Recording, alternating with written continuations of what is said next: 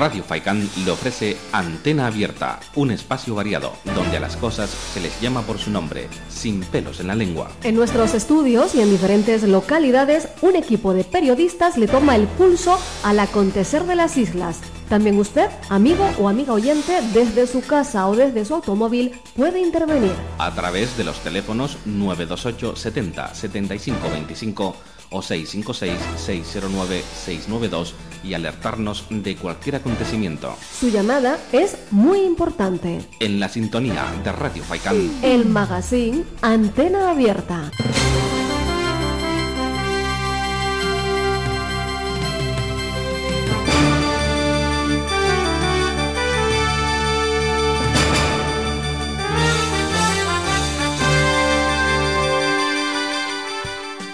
Hola, muy buenas tardes, bienvenidos a Antena Abierta, el informativo regional de Radio Faicán. En la parcela técnica, como cada día, nos acompaña Jonathan Montes de Oca. En estos micrófonos, su amigo y servidor David Hachuel.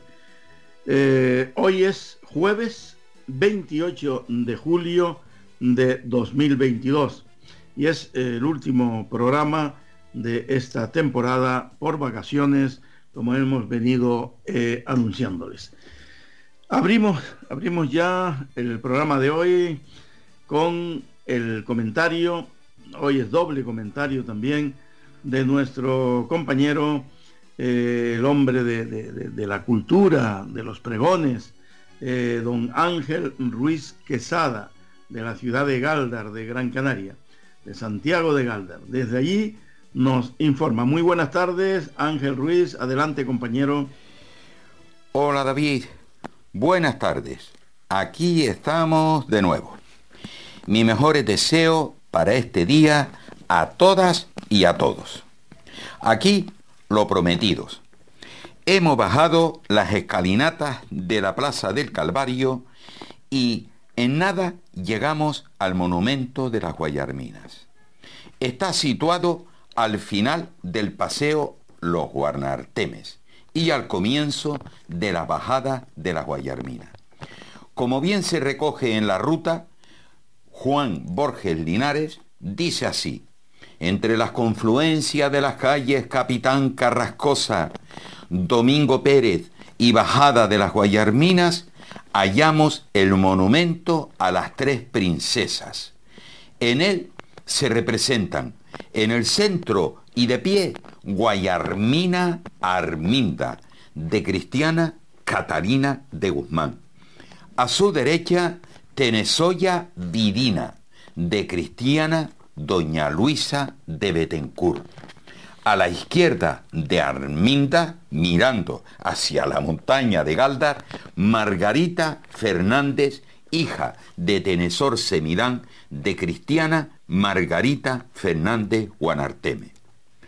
Monumental escultura realizada en 1979, de 4 metros de altura y que se ha convertido en el primer referente de la ciudad galdense, el símbolo de nuestra canariedad.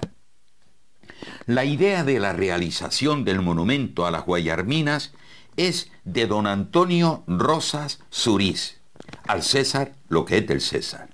Fue cuando ostentaba la alcaldía a finales de los 50, cosa que no consiguió. En las primeras elecciones democráticas, 1979-1983, en las que también ostentaba la alcaldía, a los tan solo 100 días de mandato, encargó a Juan Borges Linares la realización del monumento, terminándola de realizar antes de finalizar el año 1979. La obra escultórica la realizó en la trasera de la vivienda que está situada junto a la ubicación actual, justo en la esquina del Paseo de los Guanartemes en la calle Capitán Carrascosa, un espacio descubierto de unos 50 metros cuadrados, el cual se alquiló a sus propietarios en unas 10.500 pesetas mensuales. Por los técnicos del ayuntamiento se realizó el proyecto, fijando su ubicación en la entrada de la ciudad, donde hoy están, donde están actualmente.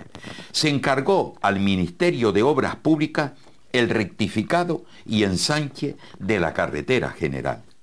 Ya el monumento acabado permaneció en el lugar donde se realizó mientras se hacían los trámites para su colocación definitiva. De todo este entramado, yo estaba al tanto por dos motivos. Uno, por la amistad que me unía a Borges, que en varias ocasiones le acompañaba mientras realizaba la escultura, y también porque era concejal de esta corporación y veía que los trámites no avanzaban como era nuestro deseo.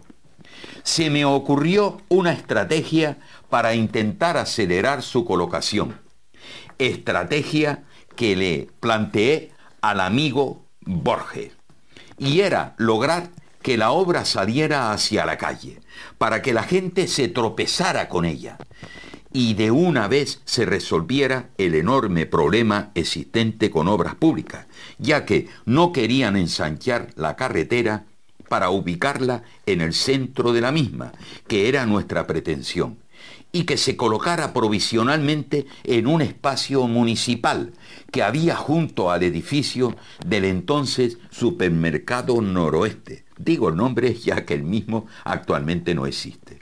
Es donde hoy se encuentra unos parterres. Luego los periodistas se encargarían a denunciar la ubicación como la no idónea e insistir para que se colocara en el lugar que dignamente se merecía un monumento de estas características.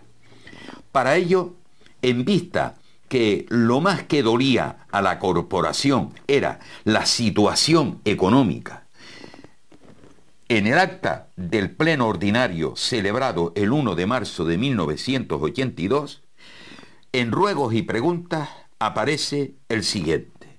El señor Ruiz Quesada este que les habla, expone que la Comisión de Obras debe estudiar la posibilidad de sacar las princesas de donde se encuentran actualmente y colocarlas en otro lugar para no tener que pagar alquiler del local.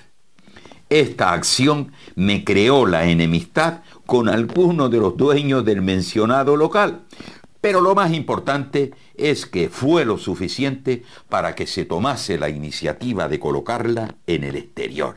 Y así se hizo el 30 de diciembre del mismo año. Desde ese día comenzaron los escritos reivindicando la colocación en el lugar que se había proyectado desde un principio, esto se deja de manifiesto con uno de los artículos en el Eco de Canarias del 4 de enero de 1983 bajo el título El monumento a las Guayarminas relegado. Aprovechamos también la denuncia de un vecino, por entonces dueño del supermercado, que denunció al ayuntamiento, ya que al colocarse el monumento en aquel lugar, eliminarían los aparcamientos que tenía destinado a los clientes.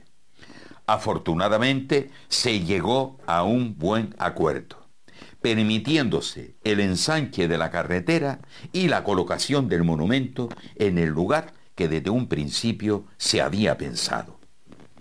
Por ello creo que de interés detallar los actos que se llevaron a cabo el 24 de julio de 1985, como indica el programa de las fiestas patronales en su página 4 del miércoles 24 de julio, víspera de la fiesta mayor de Galdar. Decía, inauguración del monumento a las Guayarminas, a las 19 horas en el Teatro Municipal, conferencia eh, Princesas de Galdar, otra lectura del romance de Pedro el Rey, eh, a continuación, inauguración de las Guayarminas, obra del escultor galdense Juan Borges Linares. Seguidamente, y en el marco de la recoba de Galdar, inauguración de dos figuras alegóricas al campo y al mar, obras también del escultor Borges Linares. Por todo ello, si hablamos de aniversario, tendríamos que conceder Mm, concederle tres fechas y son las siguientes.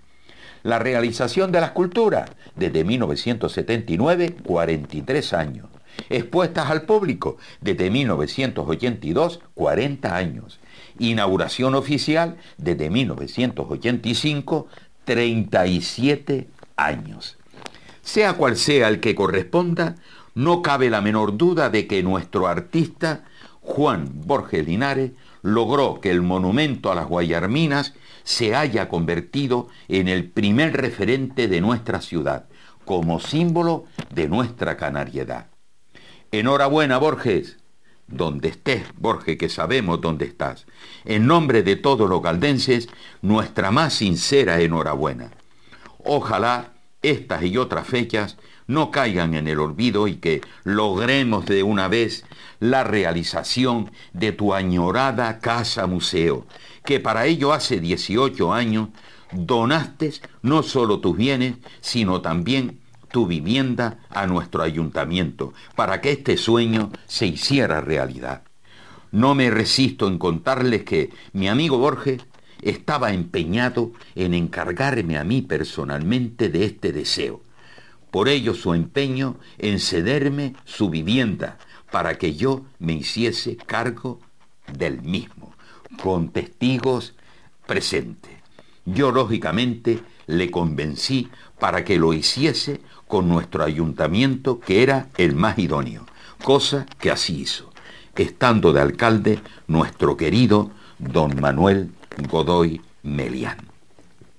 Aunque seguimos a la espera de este deseo, no pierdo la esperanza, otra vez, aquí va otra reivindicación.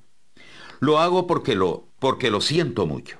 Se ve, David, que escuchando tu programa, con todas las que escucho, tantas y tantas reivindicaciones, me están metiendo nuevamente el gusanillo en el cuerpo. Que sea por el bien de todos.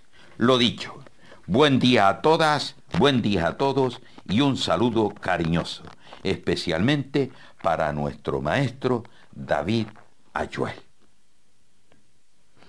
Una vez cumplido con la crónica acostumbrada, a sabienda de que justo a partir de hoy nos tomaremos unas vacaciones como todo hijo de vecino, quiero de nuevo solicitarte otro extra, David.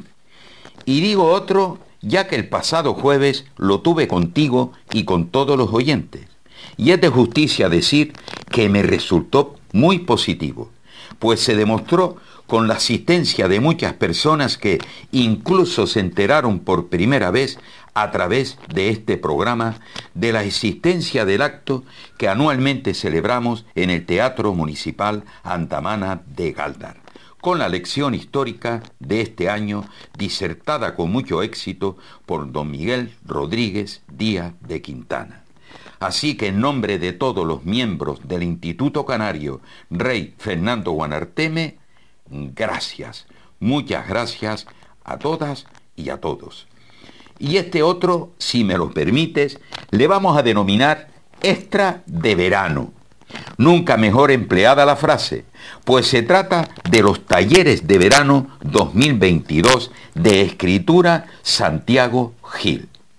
Yo he tenido la inmensa suerte de haber asistido a los celebrados en varias ocasiones en la Casa Museo León y Castillo en Telde, en la Casa Museo Pérez Galdós en Las Palmas y los dos últimos celebrados en la Casa de la Cultura de Guía.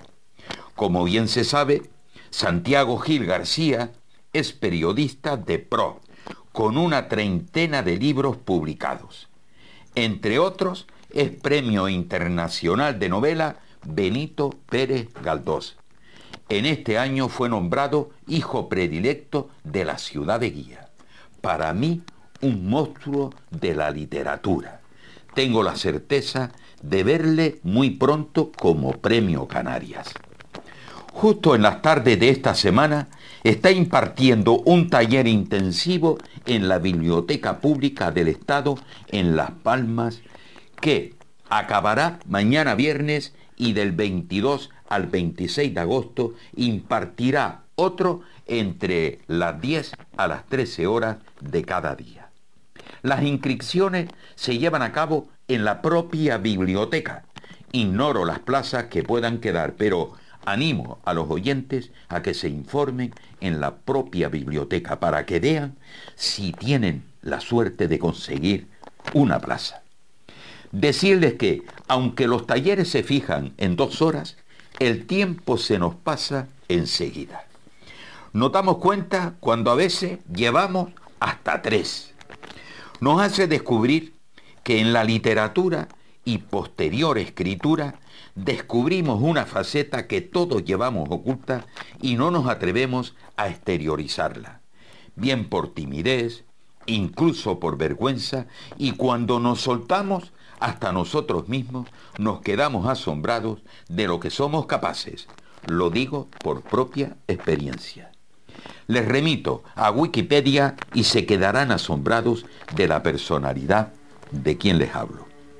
Quisiera terminar este extra haciéndoles un regalo, y es la lectura de uno de los trabajos encargados por Santiago, trabajo que nos hace reflexionar sobre cualquier escritor, escultor, literato, poeta o de cualquier otra profesión. Lógicamente, de los lugares donde se imparten los talleres. En Telde mm, para Telde, en Las Palmas para Palma, eh, para Las Palmas y aquí en Guía los de Guía. Y como el taller, como digo, se impartía en guía, nos que habláramos del poeta Bento, Luján Pérez, Paco Rivero, Canónigo Gordillo, Braulio, etcétera, etcétera. Nota una pista y hemos de realizar una reflexión sobre el mismo, pero en uno o dos, mm, como mucho, tres minutos. Este que les leo, les confieso que me pasé, y con él me despido, es sobre Braulio centrado en una de las costumbres de mi Galdar querida. Dice así, situémonos. Año 60, Juani, mi mujer, Juani Morina Vega, dice recordarlo en Galdar, pasar frente a los lavaderos de Roja, junto a la tienda de Bartorito el del Molino, su padre, y mi suegro, junto al domicilio de nuestro buen amigo Secundino Sinforiano Sosa García. Lo recuerda, dice, Camino, Guía, Galdar y Galdar Guía. Él, solo con su guitarra al hombro, un muchacho muy interesante. Situémonos ahora en el interior de la Plaza de Santiago, en Galdar. La misma es de formación cuadrada en su exterior, pero en su interior por su pozo o fuente central, que es redonda, así lo parece la plaza. Entre el pozo y la primera fila de frondosos laureles de India se forma el primer círculo o vuelta. La segunda entre estos y los faroles situados en cada esquina de los cuatro parterres donde se encuentran las enormes araucarias. Entre los mismos y la pared del exterior se forma la tercera vuelta. En la primera daban vueltas la chiquillería, acercándose y tirando ramas de las araucarias al agua, escena que, que vemos hasta el día de hoy. En la segunda, los que buscaban novios o novias, y parejas que repetían varios domingos intentándolo. Los chicos dejando la fuente hacia la izquierda y las chicas hacia la derecha es decir, como las agujas del reloj, nosotros como la cuerda del mismo. Las chicas solían venir de tres en tres, a veces no más de cuatro. Las que buscaban pareja se colocaban en las orillas. Nosotros nos acercábamos a aquella que nos atraía y tímidamente le preguntábamos, ¿me dejas dar una vueltita? Ella, si la atracción era compartida, compartida lo consentía en caso contrario, se disculpaba con cualquier mentirijilla. Si se lograba dicha atracción, ya esta operación se repetía los siguientes domingos, hasta que lográbamos desprendernos de aquella vuelta, así como ella de sus amigas. Pasamos a la tercera, o bien sentándonos en los bancos de color verde, donde nos confundían con las parejas de matrimonios, aún sin hijos, pues cuando existían estos, les era más fácil con sus carritos pasear en el exterior de la plaza. Recordarán también que en guía, al ser cuadrada, sin nada en el centro, los paseos eran para allá y para acá, como hasta hoy. Y la frase utilizada era, ¿te puedo acompañar un ratito? Bien, ahora ya, aquí viene mi anécdota con Braulio. Fue en las vueltas de mi plaza en Galdar. Este es el título de un trabajito que tengo pendiente de editar. Cuando aún nuestra pareja no estaba consolidada, es decir, aún estábamos en la segunda vuelta, comienzo a pasear en busca de mi futura novia. La localizo. Pero, oh pobre de mí, ya estaba en la orilla con otro. Ese otro era ni más ni menos que el conocido y ya famoso por aquella época, Braulio. Aquí no llevaba guitarra, es decir, que no venía a ningún concierto, pues con toda certeza venía en busca de pareja. Yo les miro, él muy eufórico, ella al verme se sonroja, pero continúan charlando. Dan una vuelta, otra, otra. Yo pensaba que no cabía la menor duda que me había cambiado por otro mucho más guapo, más atractivo y más importante que yo. Pues Braulio lo era. Y era muy conocido en el pueblo por su guitarra y sus canciones de amor. Por fin, casi a la cuarta vuelta, ya estaba colocada en el centro. Se fue el impostor. En la quinta pasó a la orilla. Yo, raudo como el viento, me acerco Comienzo con el interrogatorio y todo eran disculpas. Aquel día no fue muy feliz. Pero ya, al ver que en los siguientes domingos no aparecía eh, el famoso, me fui tranquilizando. Creo que aquel hecho consolidó nuestro noviazgo. En la actualidad, cuando le escuchamos cantar en Alexa o en la televisión, yo miro para mi mujer y le digo, lo que te perdiste, Gina, lo que te perdiste.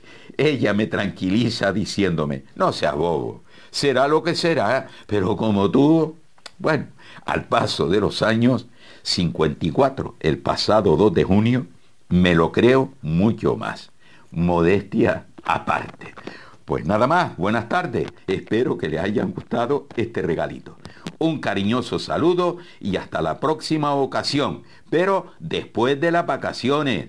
Así que felices vacaciones para todas y para todos. Un fuerte abrazo, David.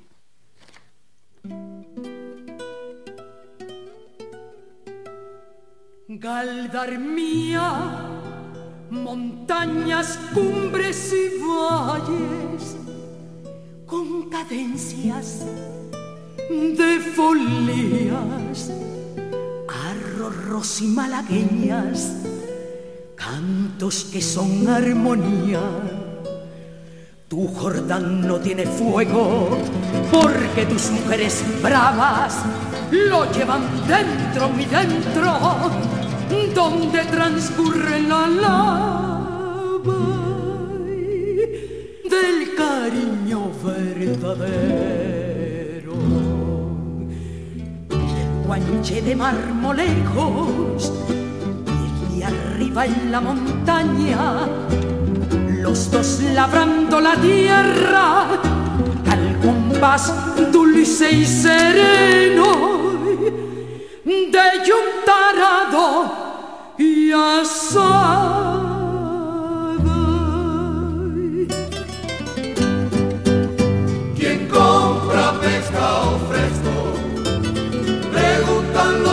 sardina, do Cuervo y Palma Roja.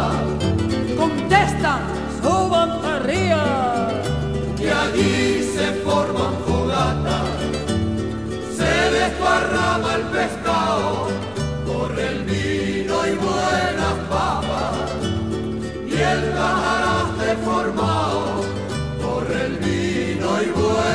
Chambaba y el Tajarate formado. Así es mi Gigalidari querida, donde no existen tristezas y todo es paz. Y todo es paz poesía. Y poesía.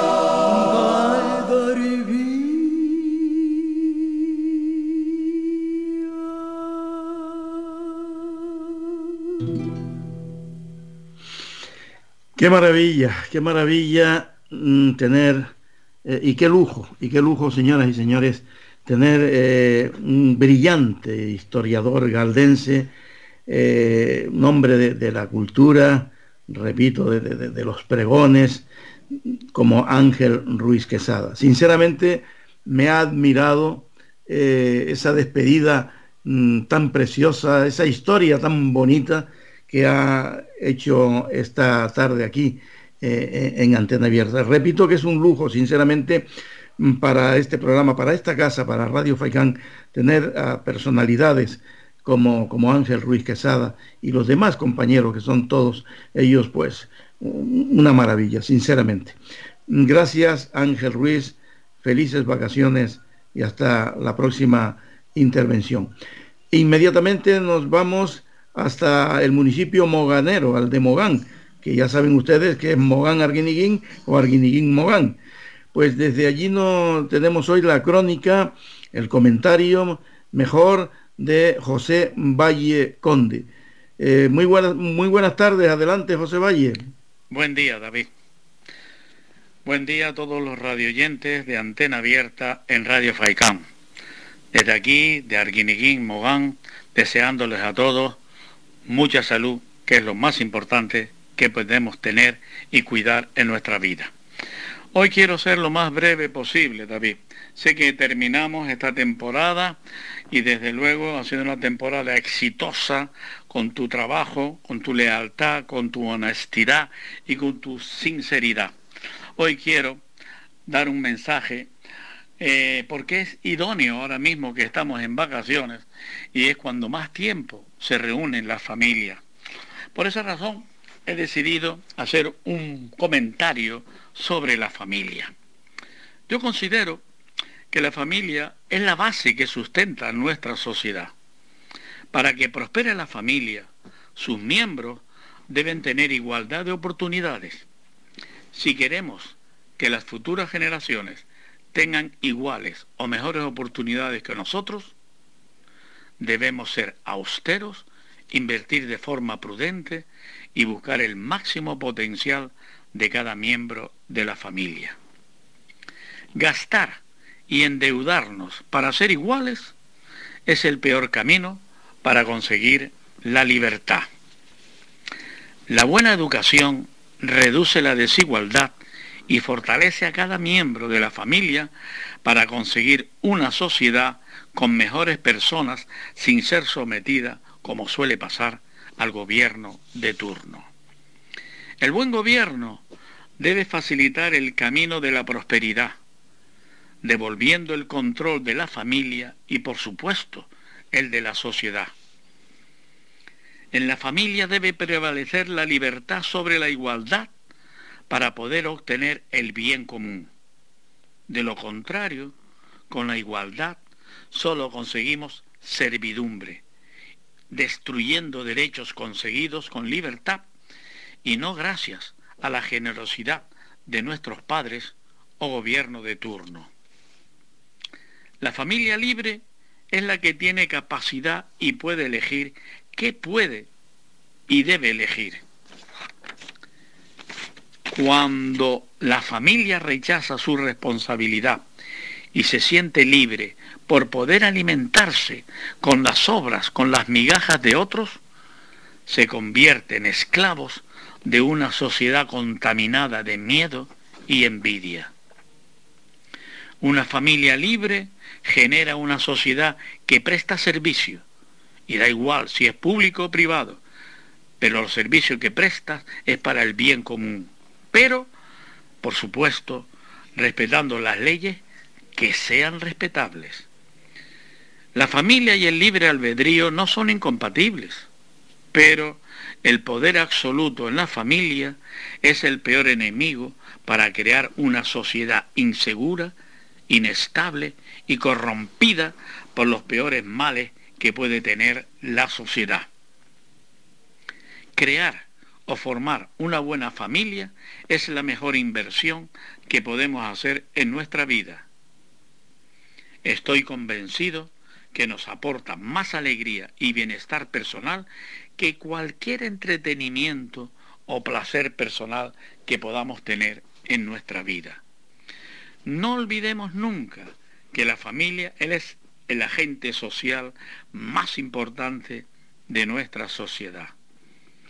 La sociedad depende en gran medida de la familia, de la familia que construyamos para garantizar un futuro mejor a las nuevas generaciones.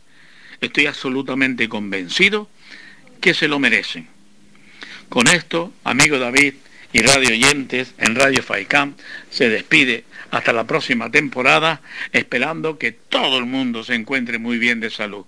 Un abrazo fuerte, David, y hasta la próxima. Gracias por dejarme colaborar en este programa tan importante e interesante que tienes en Radio FAICAM. Un abrazo para todos.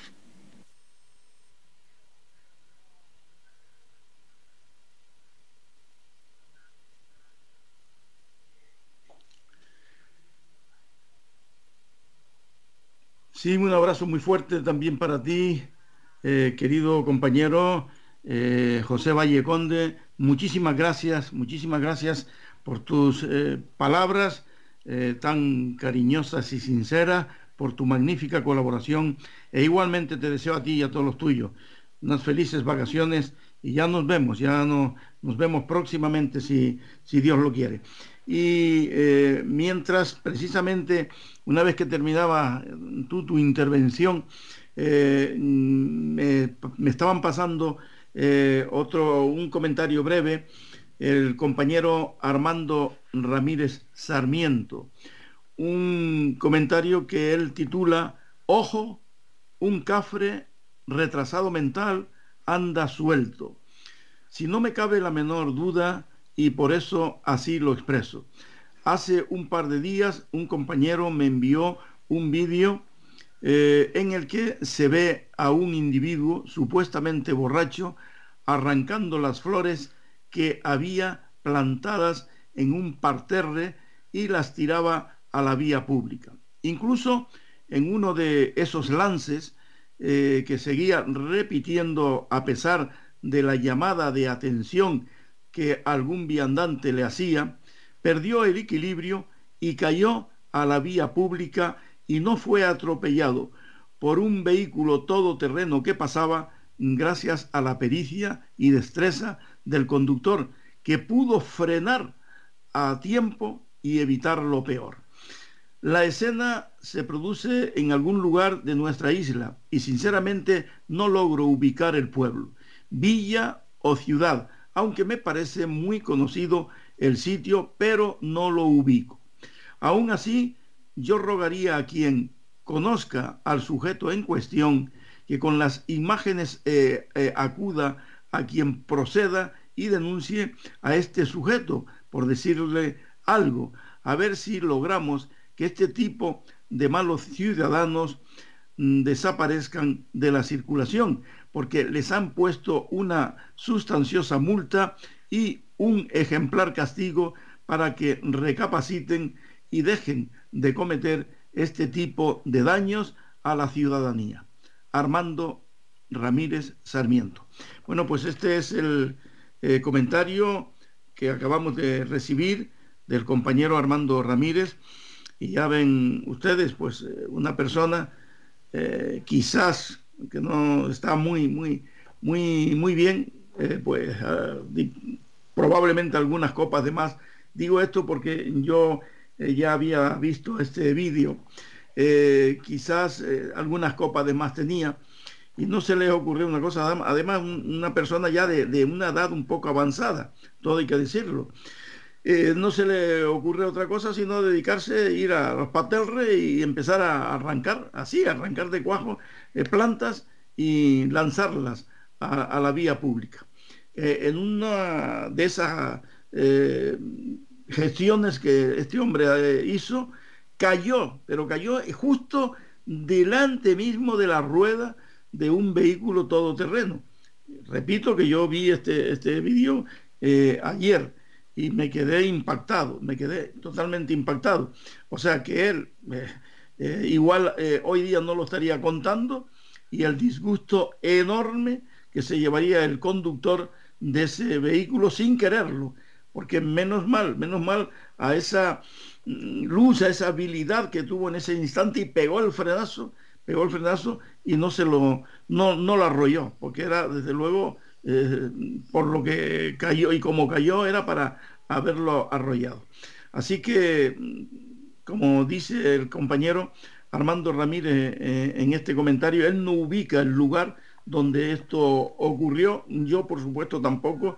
Mm, repito, viendo el, vídeo que me, me mandó el compañero, pero si estos casos se repiten en un lugar o la persona que ahora mismo nos está escuchando y vio esta escena, pues ya saben más que nada, porque eh, para que este hombre no repita esta, esta barbaridad y que pueda tener un disgusto él, su familia y otra persona que sin comérselo ni bebérselo.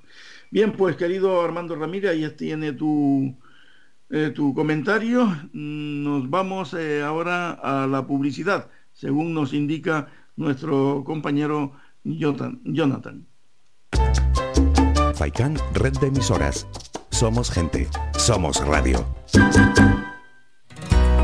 El equipo humano de Radio Faikan agradece a todas las empresas que han depositado su confianza en nuestros servicios publicitarios a lo largo de estos 35 años de continua emisión. Gracias a su apoyo nos hemos convertido en la emisora con mayor cobertura y audiencia en Gran Canaria. Visita nuestra página web radiofaikan.com para descubrir nuestras diales, promociones publicitarias, noticias y escucharnos en directo.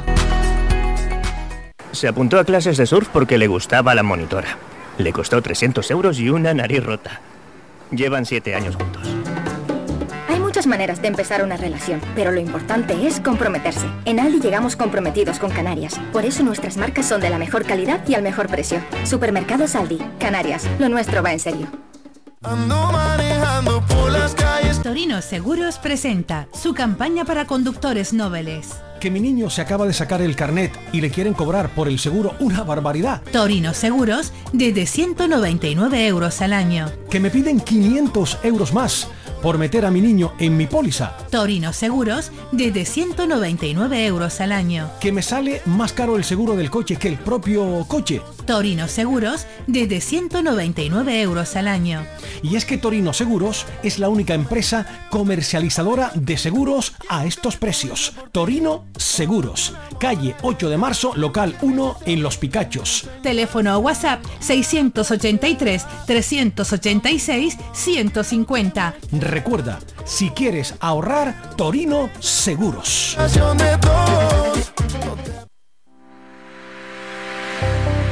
Descarga gratis nuestra app oficial Faikan Red de Emisoras y escúchanos en directo, además de todos nuestros programas en repetición, imágenes, vídeos y noticias. Disponible ya en Google Play y Apple Store.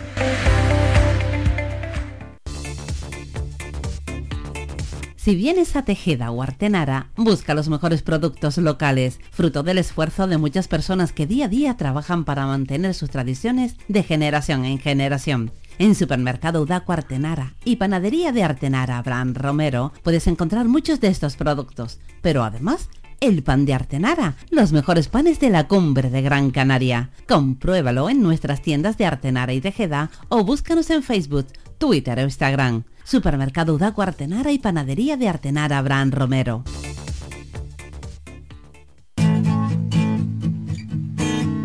Somos música. Somos información. Somos entretenimiento. Somos vida. Somos Radio Faikán. Somos gente. Somos radio. Somos radio.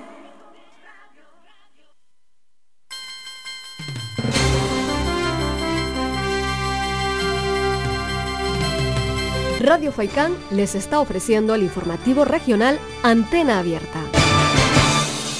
Bueno, pues acabamos de comentar un tema muy interesante que nos ha enviado nuestro compañero Armando Ramírez, pero a él le vamos a dar paso a continuación, porque él también interviene hoy eh, ya para despedirse de esta temporada con un comentario.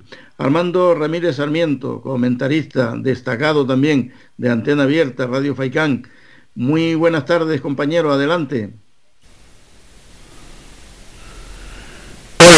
Buenas tardes y un cordial saludo para ti, para toda la audiencia de Antena Abierta y por supuesto para todos aquellos que formamos la gran familia de nuestro programa.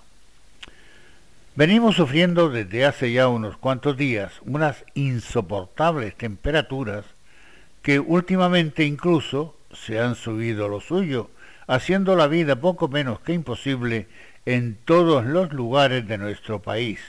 Y como para muestra vale un botón, en estos días hemos tenido nada menos que 52 grados en la aldea de San Nicolás, aquí en nuestra propia isla de Gran Canaria.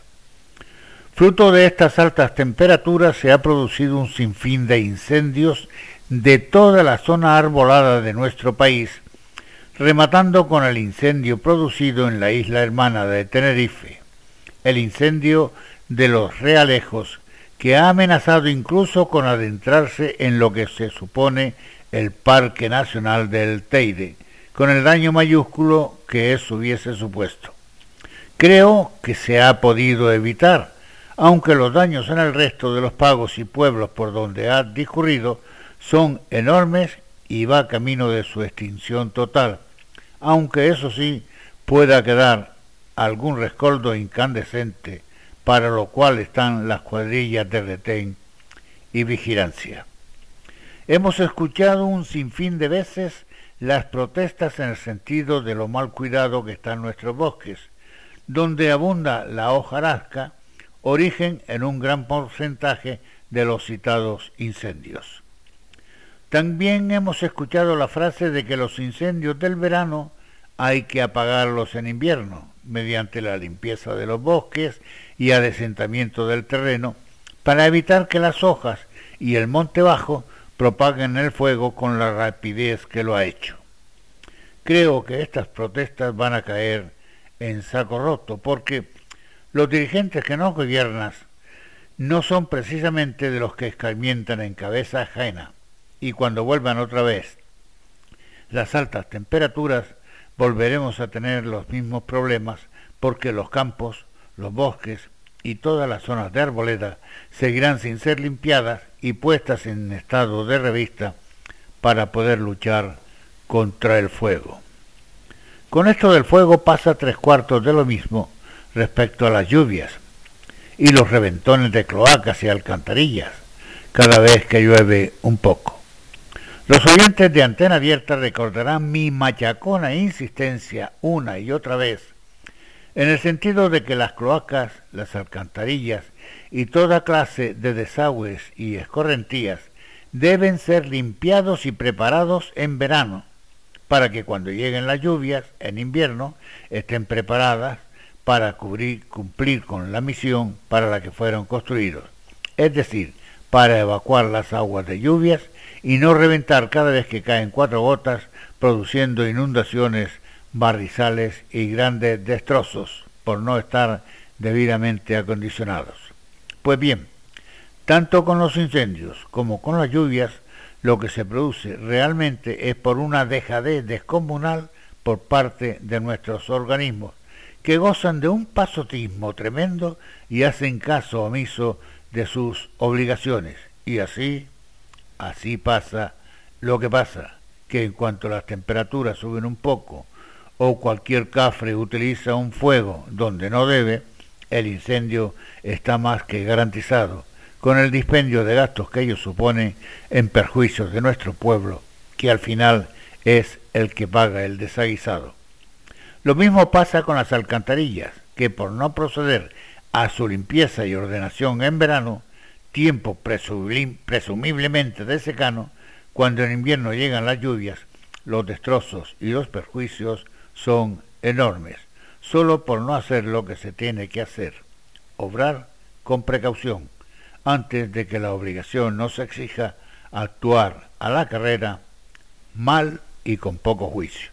Yo por lo menos así lo veo y así lo cuento. Buenas tardes.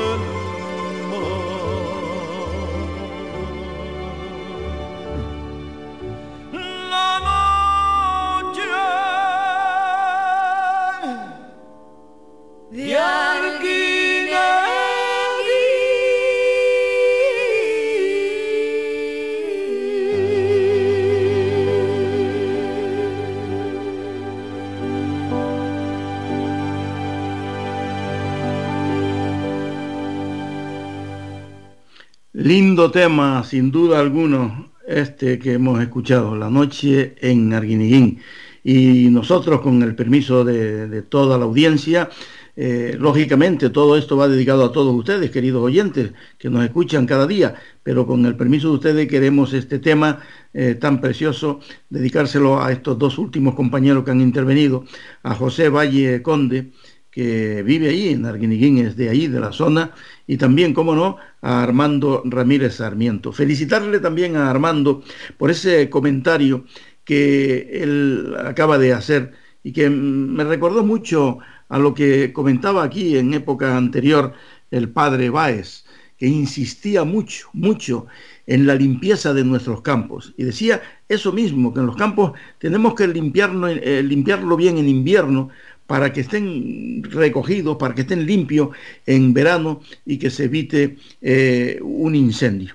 Como el ocurrido muy recientemente, ya no hablo de la península, ha sido fatal y ustedes escucharon ayer el vídeo de, esa señora agricultora eh, que, habló y que estaba indignada totalmente por lo sucedido, sino también por lo que sucedió en Tenerife, aunque fue un incendio, un incendio intencionado, desgraciadamente, lo de Tenerife, y resultaron afectadas pues muchísimas personas que habitaban en toda esa zona donde fue arrasada por, por el voraz incendio. Eh, ayer, precisamente ayer también nosotros hacíamos referencia a, ello aquí. Recordamos, todos ustedes lo recuerdan perfectamente, cuando el padre va insistía y, se metían con, con, algunos políticos tratándoles de matacabras eh, y, decía eso porque claro, porque saben ustedes que hace un par de años se dedicaban a venir incluso del paraje de Doñana en la península aquí eh, varias, varias personas para matar a nuestras cabras, las cabras que deambulaban por ahí, por, por la zona sur eh, de, Gran Canaria y que en definitiva limpiaban eh, esas cabritas, pues lo que hacían era limpiar también los campos. El padre Baez insistía una y mil veces, insistía de que, de que permitiera a los agricultores, a los ganaderos, eh, a los avicultores, limpiar los terrenos, tenerlos limpios, tenerlos en condiciones para evitar los incendios precisamente. Y, bueno, y, parece que eh, hoy eh, todo esto mm, ha dado la razón a lo que hemos venido aquí comentando en épocas anteriores y ahora mismo con ese magnífico comentario que nos acaba de hacer eh, Armando Ramírez Sarmiento. Por tanto, eh, señoras, señores, dignísimas autoridades, tenemos que cuidar nuestros campos, tenemos que cuidarlo muy mucho y lo que tenemos es que aplaudir a, los agricultores, a los ganaderos que limpian el campo y no eh, acecharles y multarles. Al revés, todo lo contrario, hay que premiarlos porque limpien nuestros campos, que lo dejen en perfectas condiciones en invierno, por ejemplo, para que eh, evitar que en verano ocurran tragedias. Esto es lo que, lo que hay que hacer y lo que hay que, perseguir y no pues eh, hacer lo que, lo, que no se, lo que no se debía hacer, sinceramente. Y nuestro compañero Jonathan Montes de Oca y el que les habla esta tarde, eh, hemos recibido, a ver, mm, Jonathan, si ahora a continuación de lo que vamos a comentar lo puedes pinchar, hemos recibido un vídeo de, de unos vecinos de la avenida de Escaleritas en Las Palmas de Gran Canaria que nos escuchan cada día y le agradecemos todo el equipo de Radio Faicán, eso se lo agradece muchísimo. Eh, como nos escuchan, nos han mandado ese, ese, ese vídeo del que les digo y, el, y un y un pequeño comentario. Me dicen así, mi nombre es Pascual Fernández Ruiz, soy presidente de la comunidad de vecinos del edificio Virgen del Pino en la avenida de Escaleritas. Un complejo de 400 viviendas, nada más ni nada menos, 400 viviendas.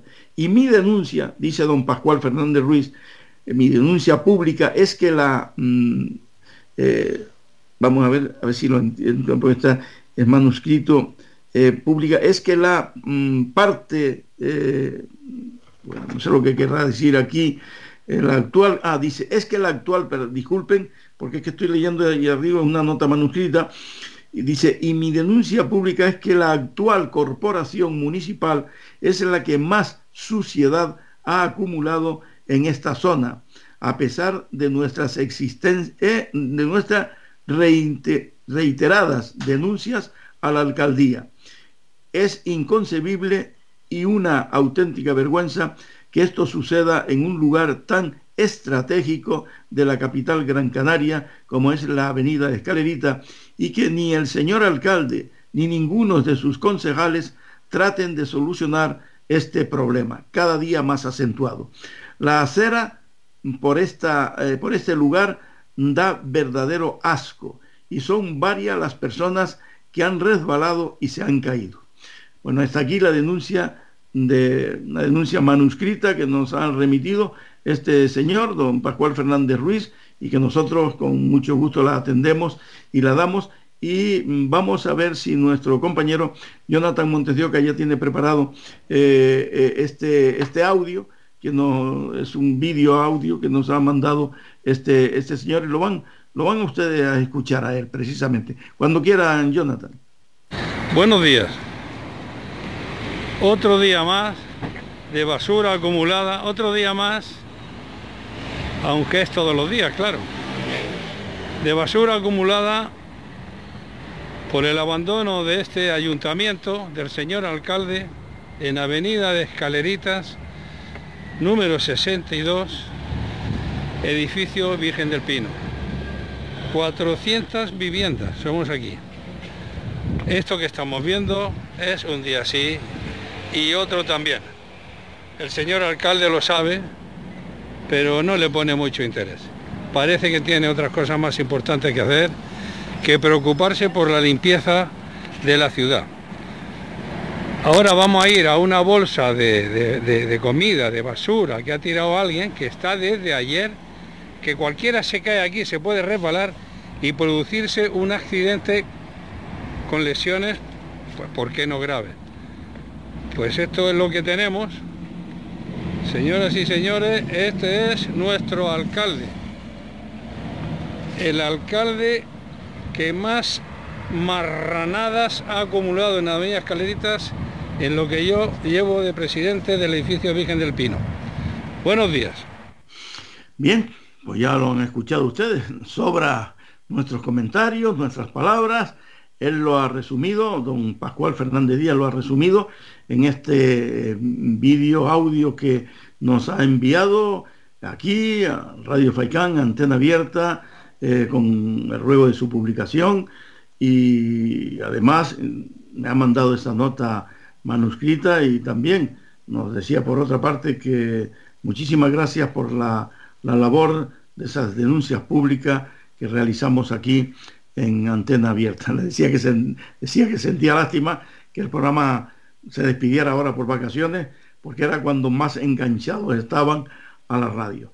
Bien, pues muchísimas gracias y esperamos, esperamos que, que, esta denuncia pública llegue pues eh, a oídos del señor alcalde de la capital Gran Canaria, de los señores concejales que también eh, tienen mm, por qué molestarse y hacer lo que tienen que hacer, que para eso cobran, y muy bien, por cierto, para que atiendan a la ciudadanía. Y por tanto, pues ojalá se le resuelvan cuanto antes este problema a los vecinos, repito, de la avenida de Escalerita, del edificio Virgen del Pino, eh, que son nada más ni nada menos que 400 viviendas las que habitan en este, en este edificio. Y ahí se acumula pues cada día en las aceras por una cantidad de basura eh, tremenda. Bien, mm, continuamos eh, y ahora pasamos a Agustín Cabrera Santana, Ahora vamos con algo más, más, más divertido, porque son Agustín Cabrera Santana nos habla toda la semana de las fiestas, las fiestas de nuestra, de nuestra isla. Y ya no solo de nuestra isla, que está cruzando el charco también y ha traído pues muchas noticias desde la vecina isla de Tenerife. Eh, Agustín Cabrera Santana, muy buenas tardes, compañero, adelante. Buenas tardes tengan todos, todas. David Hachuel, director del programa Antena Abierta de la gran cadena FAICAN, Jonathan Montes de Oca, realizador de dicho programa. Bueno, último programa de esta temporada antes de llegar el verano y lo queremos hacer como todos los jueves hablando de fiestas, de fiestas populares, de fiestas tradicionales, que se está celebrando a lo largo y ancho de toda la redonda Gran Canaria. Y quiero destacar la romería de Horno del Rey. Qué placer pisar un sector como ese, que cuando llega no saben qué hacerte, ni a los vecinos ni a los visitantes. Son tremendamente generosos con todos y todas. El, señor concejal de festejo Selvando González, miembro de la Asociación de Vecinos y Vecinos del barrio, sinceramente se volcó con todos y cada uno de los que allí estuvimos presenciando después de casi tres años una romería ofrenda en honor a su patrona Nuestra Señora del Carmen. Quiero destacar muy mucho la única parranda que asistió a dicha romería, Parranda La Sal de La Garita, ciudad de Telde, dirigida por el amigo Heraclio Robaina. Él solito se bastó para poner la nota musical a lo largo y ancho de todo su recorrido hasta llegar a la plaza, donde se depositaron las ofrendas ante la mirada de su patrona Nuestra Señora del Carmen. A nosotros solo nos queda felicitar y agradecer, agradecer a todos y cada uno de los miembros de esa comisión de fiesta, porque sin duda allí sí que lo hemos sentido como en casa. Felicidades al barrio de Osno del Rey, sus hombres y mujeres, por esa gran hospitalidad que tiene para con los vecinos, para con los visitantes.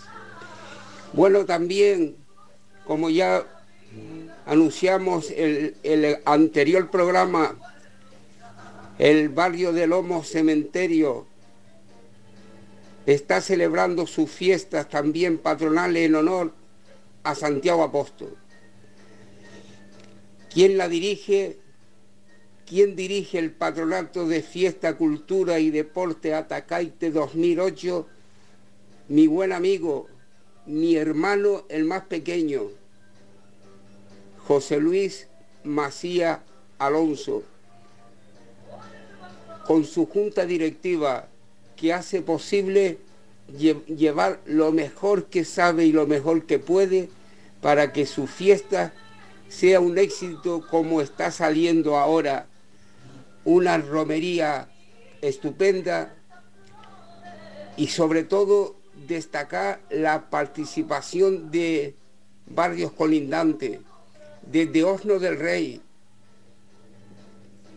llegó una carreta con sus vecinos y vecinas. ¿Quién iba frente? El que siempre los acompaña, el que siempre está con nosotros, el que es un amigo, el que es cercano. ¿Cómo se llama? Servando González Robaina. Ese concejal que mira a todos los barrios iguales, a todos los barrios iguales, y si tiene calderilla, la comparte con todos iguales. Y si no, sabe pedir, pedir auxilio para que la fiesta de Telde siga en su prosperidad.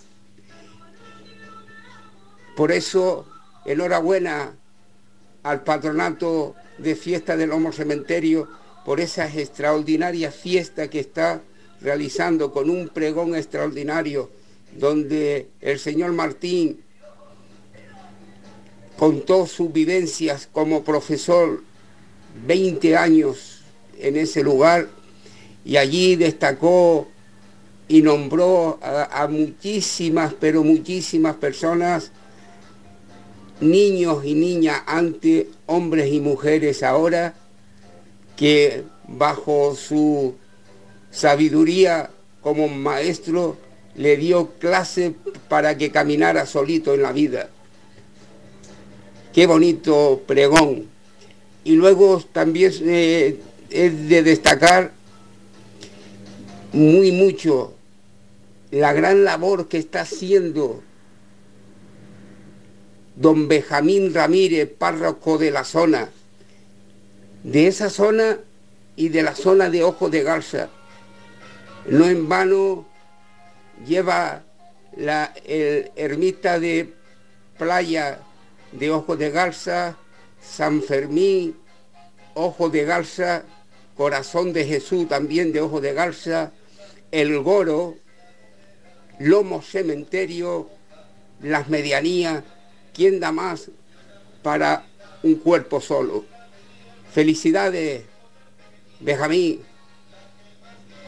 Lo sabes hacer, lo estás demostrando y sobre todo estás haciendo lo que siempre hemos dicho, la conexión terrible que hay entre los patronatos de fiesta y el cura, el cura de la iglesia. Eso es lo bonito, que no, que no haya diferencias y que caminen y que reme el barco porque siempre va al mismo destino, a la celebración de sus fiestas patronales en los pueblos que tocan dirigir. Por lo tanto, felicidades al Lomo Cementerio, felicidades al patronato por tener un cura tan cercano y, cómo no, decir también que el barrio teldense de Lomo Magullo está celebrando sus fiestas patronales en honor a la Virgen de las Nieves, alcaldesa mayor y perpetua de esta ciudad de los Faicanes llamado Telde. Ahí se está celebrando con mucho éxito, pero con mucho éxito sus fiestas patronales. Yo, sinceramente, le deseo a los vecinos y vecinas que disfrute de ella.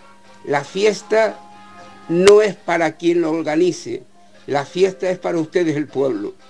Y ustedes tienen y debe de estar siempre presente, porque lo importante, escúcheme, lo importante no es quien haga su fiesta, lo importante no es que esté frente a su fiesta, lo importante es que se haga, que se haga su fiesta y que se deje de ser capitanes, porque hay muchos marineros que superan a los capitanes.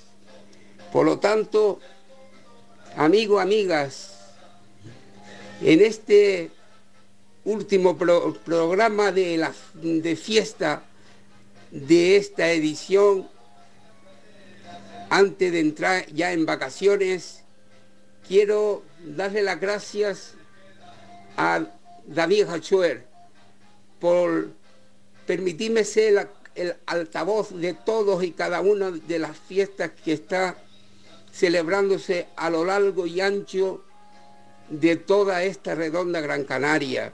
Decir que es un éxito el programa que estamos haciendo de Hablamos de Romería, Agustín Pérez, Selvando Oliva, Gonzalo Santana y el que está en el uso de la palabra Agustín Cabrera.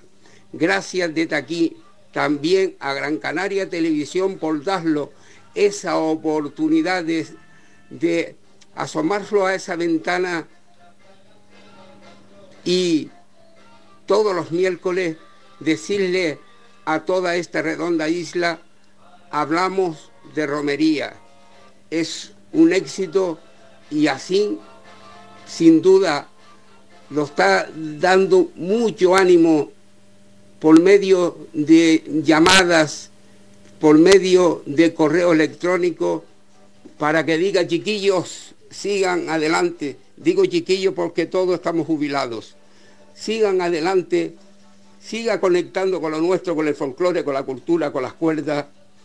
Sigan visitando los barrios y, cómo no, sigan cruzando ese yalco porque los hermanos de Tenerife también se merece que nosotros le pongamos algunas imágenes. Y dicho esto, anunciar que estamos el día 7 domingo en La Esperanza, Tenerife, para coger lo mejor de sí, lo mejor de sus imágenes y ofrecértelas. Entre antena abierta de los jueves, dedicado a las fiestas, y Gran Canaria televisión de los miércoles dedicado a las romerías, yo creo que va a tener mucho futuro. Ánimo, perdone por el tiempo que me ha retrasado un poquito, pero yo lo único que les pido a todos ustedes que tenga unas felices vacaciones, que la salud le respete muy mucho y que volvamos a encontrarlo si Dios quiere y David lo permite en la próxima temporada. Señores, hasta la próxima. Gracias por escucharme.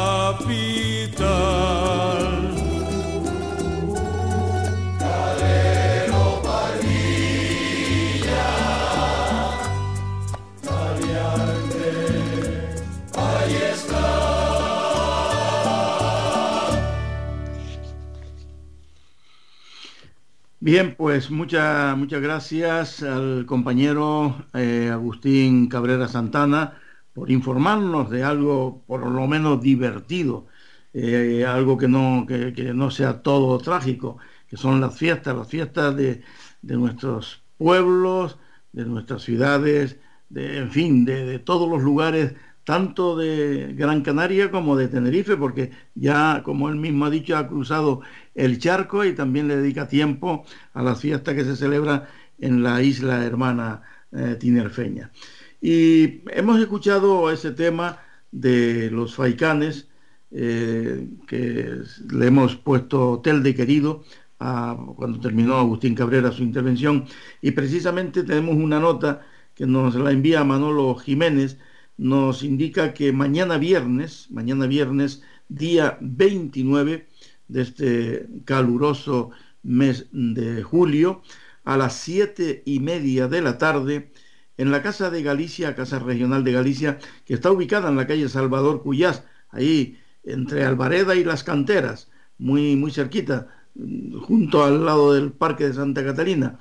Pues eh, ahí en la casa, en los salones de la Casa Regional de Galicia, eh, a las siete y media de la tarde de mañana, repito, mañana viernes, día 29, eh, el grupo eh, de música popular con 53 años de antigüedad y poseedor del premio Roque Nublo 2020, que son los Faicanes, van a dar ahí un, concierto. Y me decía Manolo Jiménez, que como miembro también de, de los Faicanes, que quedan invitados, la entrada es libre para todas las personas que quieran eh, asistir a ese evento que seguramente será pues, pues precioso. Así que ya lo saben, mañana viernes, día 29 a las 7 y media de la tarde, en la casa, en los salones de la Casa de Galicia, en la calle Salvador Cuyás, actuación de los Faicanes. Eh, continuamos, eh, vamos a ver, y ahora mm, efectivamente, no, no, ¿cómo no nos íbamos a olvidar de nuestra querida compañera Gachi Rojo, que cada semana también, todos los jueves, eh, nos viene con la voz de, la calle. Y por cierto, por cierto, es que estoy eh, hablándoles, mirando la cantidad de notas que tengo por aquí, y hablando de Gachi, hablando de Gachi, tengo que decir que la asociación PACMA Canarias, defensora de los animales abandonados, eh, ha colgado en sus redes sociales a nivel nacional el programa Antena Abierta del pasado jueves, en el que eh, nuestra compañera Gachi Rojo realizó un buen reportaje, dicho sea de paso, con varias entrevistas sobre el abandono de perros y de gatos eh, en distintos lugares de, nuestra isla, de Gran Canaria. Eh, nuestro profundo agradecimiento, pues, a la Asociación Pagma Canarias y muchas felicidades una vez más a la compañera Ngachi Rojo, que sinceramente está haciendo una brillante labor aquí en este programa en antena abierta de, Radio Faikán. Vamos a ver qué nos trae hoy Gachi. Cuando quiera, Gachi, adelante, muy buenas tardes. Muy buenas tardes, mi querido amigo David, y muy buenas tardes también a todos nuestros queridos oyentes. Esta tarde traigo al programa La reportera callejera un tema bastante delicado. Hablaremos sobre la migración ilegal. Voy a dar paso a nuestra primera invitada, doña Dunia Blanco, presidenta de la Asociación de Vecinos Bandama y Tafira. Vamos a ello. Como ciudadanos nos gustaría que las instituciones que están implicadas tanto directas como indirectamente pues tuvieran en cuenta dos principios. Primero el de sentido común. Sentido común para hacer una extrapolación estadística y ver la viabilidad de la comunidad de Canarias para sostener a toda esta inmigración ilegal que nos llega desde un continente donde hay 1.218 millones de personas y que la mayoría, casi el 95%, son eh, de países que no tienen ningún conflicto bélico y tampoco tienen ninguna persecución étnica. El segundo principio es el principio de la igualdad de la ley. Nos gustaría que las administraciones tuvieran el principio rector de eh, actuar contra cualquier forma de violencia. En el caso de Tafira, la violencia ha sido continua y reiterada, eh, realizada por menores extranjeros no acompañados cuya eh, tutela la tiene el gobierno de Canarias y que bajo ese absoluto descontrol ha sido el blanco de estas actuaciones violentas un colectivo bastante vulnerable de la zona de Tafira como son nuestros niños y nuestros adolescentes, de tal forma que eh, bajo el imperio de, ese terror, los adolescentes se han autoimpuesto un toque de queda y a determinadas horas y a determinados días, pues ya no se sale.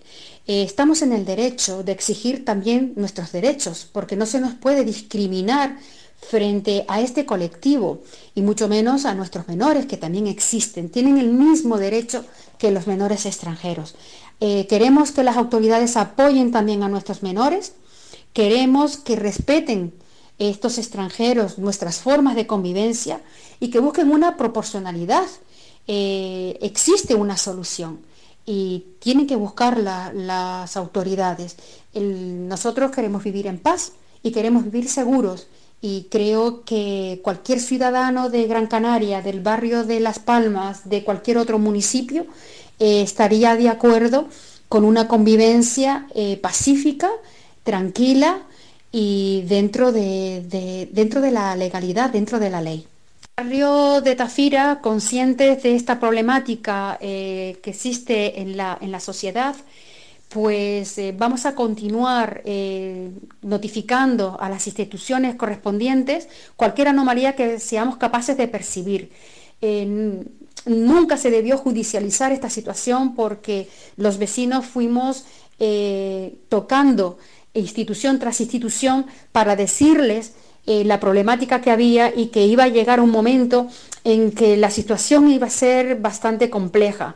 Eh, la inacción del gobierno ha hecho que nosotros hayamos tenido que llegar hasta la fiscalía, pero que además les ponemos en conocimiento de que si este problema no, no se arregla, no se trata de buscar una solución, eh, Tafira va a seguir llegando hasta el último escalafón de la, de la justicia que nos sea permitido.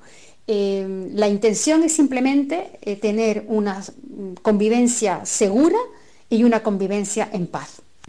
muchísimas gracias por intervenir. Alejandro, ¿qué es lo que opina usted acerca de cómo se está llevando el tema migratorio en Las Palmas? Pues bueno, el, problema que tenemos aquí ahora mismo en Canarias es que mm, no se puede confundir que Canarias siempre ha sido una tierra que siempre eh, ha, estado dispuesta a que vengan eh, migrantes a vivir en Canarias. El problema que tenemos es que es una migración irregular, es decir, eh, están llegando en torno a 20.000 pateras al año y el problema es que no hay un control sobre esa migración, es una migración descontrolada. Porque realmente pues hay organizaciones que se están encargando de esos migrantes que los están teniendo en, hoteles, en determinados espacios, y esos migrantes no están controlados, esos migrantes, eh, sobre todo menores, eh, están prácticamente vagando por las calles, no, van, no están escolarizados y creemos que es un problema endémico. Y además, quieras o no quieras, también el problema que está pasando es que también estos migrantes tienen también, se está cometiendo hechos delictivos por la falta de control que, está, que tenemos ahora mismo con respecto a ellos. ¿Y usted nota que hay una inseguridad acuciante en ciertas zonas de Las Palmas con respecto a esta gente que no tiene control ninguno? Sí, eh, eso es una evidencia. Es decir, ahora mismo eh, hay zonas, bueno, eh, podemos poner un ejemplo, en Tafira Alta, que era una zona residencial, pues está ocurriendo que muchos vecinos se encuentran por la mañana que tienen sus coches rotos, hay daños, daños hay robos con violencia, hay hurtos, hay menores que, también pues están yendo a, que son estudiantes, también le están quitando sus móviles, hay, robos con violencia, y esto antes no pasaba en esa zona, es decir, ahora mismo no hay un control sobre estos menores no acompañados. Y si usted tuviera la ocasión de tener a, bueno, pues al político que pudiera tomar medidas o, vamos a decir, institución que tenga la facultad de poder regular esto, ¿qué es lo que le diría a usted? Bueno, está claro que, aquí hay una implicación tanto a nivel estatal como autonómico. Eh, yo entiendo que eh, lo que no se puede explicar es que como, por ejemplo, en Cádiz eh, somos capaces de, pillar a una, a una, narcolancha que va con 20 motores y tenemos helicópteros y que no seamos capaces de, eh, ver en el mar a un, a un barco nodriza que es el que deja las pateras, porque yo entiendo que las pateras no llegan desde Marruecos ni desde África eh, por sí mismas, sino que hay un barco nodriza que las deja en alta mar y somos capaces de localizar una barca, una, barca de una, narcolancha que va a una velocidad increíble en el mar, no somos capaces de localizar un barco nodriza que deja las pateras. ¿Por qué no acabamos con estas mafias? Yo creo que primero es importante es acabar con esas mafias. Y yo dejo una reflexión aquí a los oyentes, es decir, eh, ¿realmente queremos dar una solución a este problema? ¿O realmente eh, lo que está pasando es que hay, eh, hay algunas personas que se están beneficiando o es un negocio realmente esta migración? Los chiringuitos, ¿no, don Alejandro? Sí, efectivamente. Eh, se, han montado unos chiringuitos en torno a esto. Eh, hay muchas ONG, de hecho, están ya judicializadas. Es decir, en Mogán ocurrió que hay, una ONG que están beneficiando unas subvenciones eh, de, muchas, de mucho dinero y, ha, habido casos delictivos de que hasta los propios cuidadores han prostituido a las menores. O cosas muy gordas que están pasando ahora mismo, sin control ninguno. además, el periódico OK Diario eh, eh, ha, hecho un reportaje en el cual manifiesta que Mogán, una ONG, eh, está implicada porque un cuidador del centro ha estado protegiendo a menores, a menores migrantes. Entonces entendemos que es un caso que ahora mismo está judicializado y es un tema muy grave, es decir, hasta qué punto se, lleva un control sobre esas ONG. Y además, también importante es pensar en una cosa, es decir, ¿qué ocurre cuando ya los menores esos tienen 18 años? Prácticamente los van a dejar en la calle y desamparados. Entonces, eh, realmente, eh, ¿para qué se acoge a esos menores si después no hay un seguimiento y no se les ayuda cuando ya tengan 18 años, eh, no nos reinsertamos en la sociedad? Entonces yo dejo la reflexión esta a los oyentes. ¿Realmente queremos dar una solución al problema de la migración o realmente se ha convertido en un negocio para algunos? Estoy acompañada de Nicasio Galván. Niki, buenas tardes. buenas tardes. Eh, Nicasio Galván, nada menos que es el presidente de Vox en la provincia de Las Palmas. ¿Te puedo tratar de tú, Niki? Por supuesto. Pues muchas gracias. Bueno, como te he comentado, esta semana tocamos un tema un poco delicado, serio, grave, y yo tengo un pequeño dato, corrígeme si no es así, que durante el año 2021 hemos recibido 20.700 migrantes irregulares. A raíz de esto, bueno, pues hay un descontento general por la poca, el poco control. Ha habido centros de menas con problemas muy graves de abuso, de tráfico de drogas, de violencia. Y bueno, yo quisiera saber también tu opinión. ¿Qué, es lo que ha fallado? ¿Qué es lo que está fallando? Porque esto se está, eh, está pasando este año también. Yo no tengo datos fehacientes, pero sabemos que el descontrol sigue estando la gente tiene mucho miedo y hay barrios que tienen realmente pavor de salir por la noche. Cuéntame, por favor. Bueno, mire, yo te comento, ah, en lo que va de año, las últimas estadísticas dicen que hemos aumentado en un 50% la llegada de inmigración irregular a las islas vía marítima. Eh, la inmigración, para empezar a hablar, yo creo que no podemos ser eh, simplistas ni ver si es malo o bueno, sino hay que ver el origen de la inmigración. ¿Por qué esas personas están jugándose la vida para cruzar el mar y bueno, recordemos que ya en Atlántico han fallecido más de 4.000 personas. Hoy podríamos leer en prensa que han llegado una niña y una madre han muerto, una niña y una mujer han muerto en una patrulla que llegaba a Lanzarote. O sea, estamos hablando de un auténtico drama. Y yo creo que para hablar de la inmigración hay que ponerle cara a esas personas.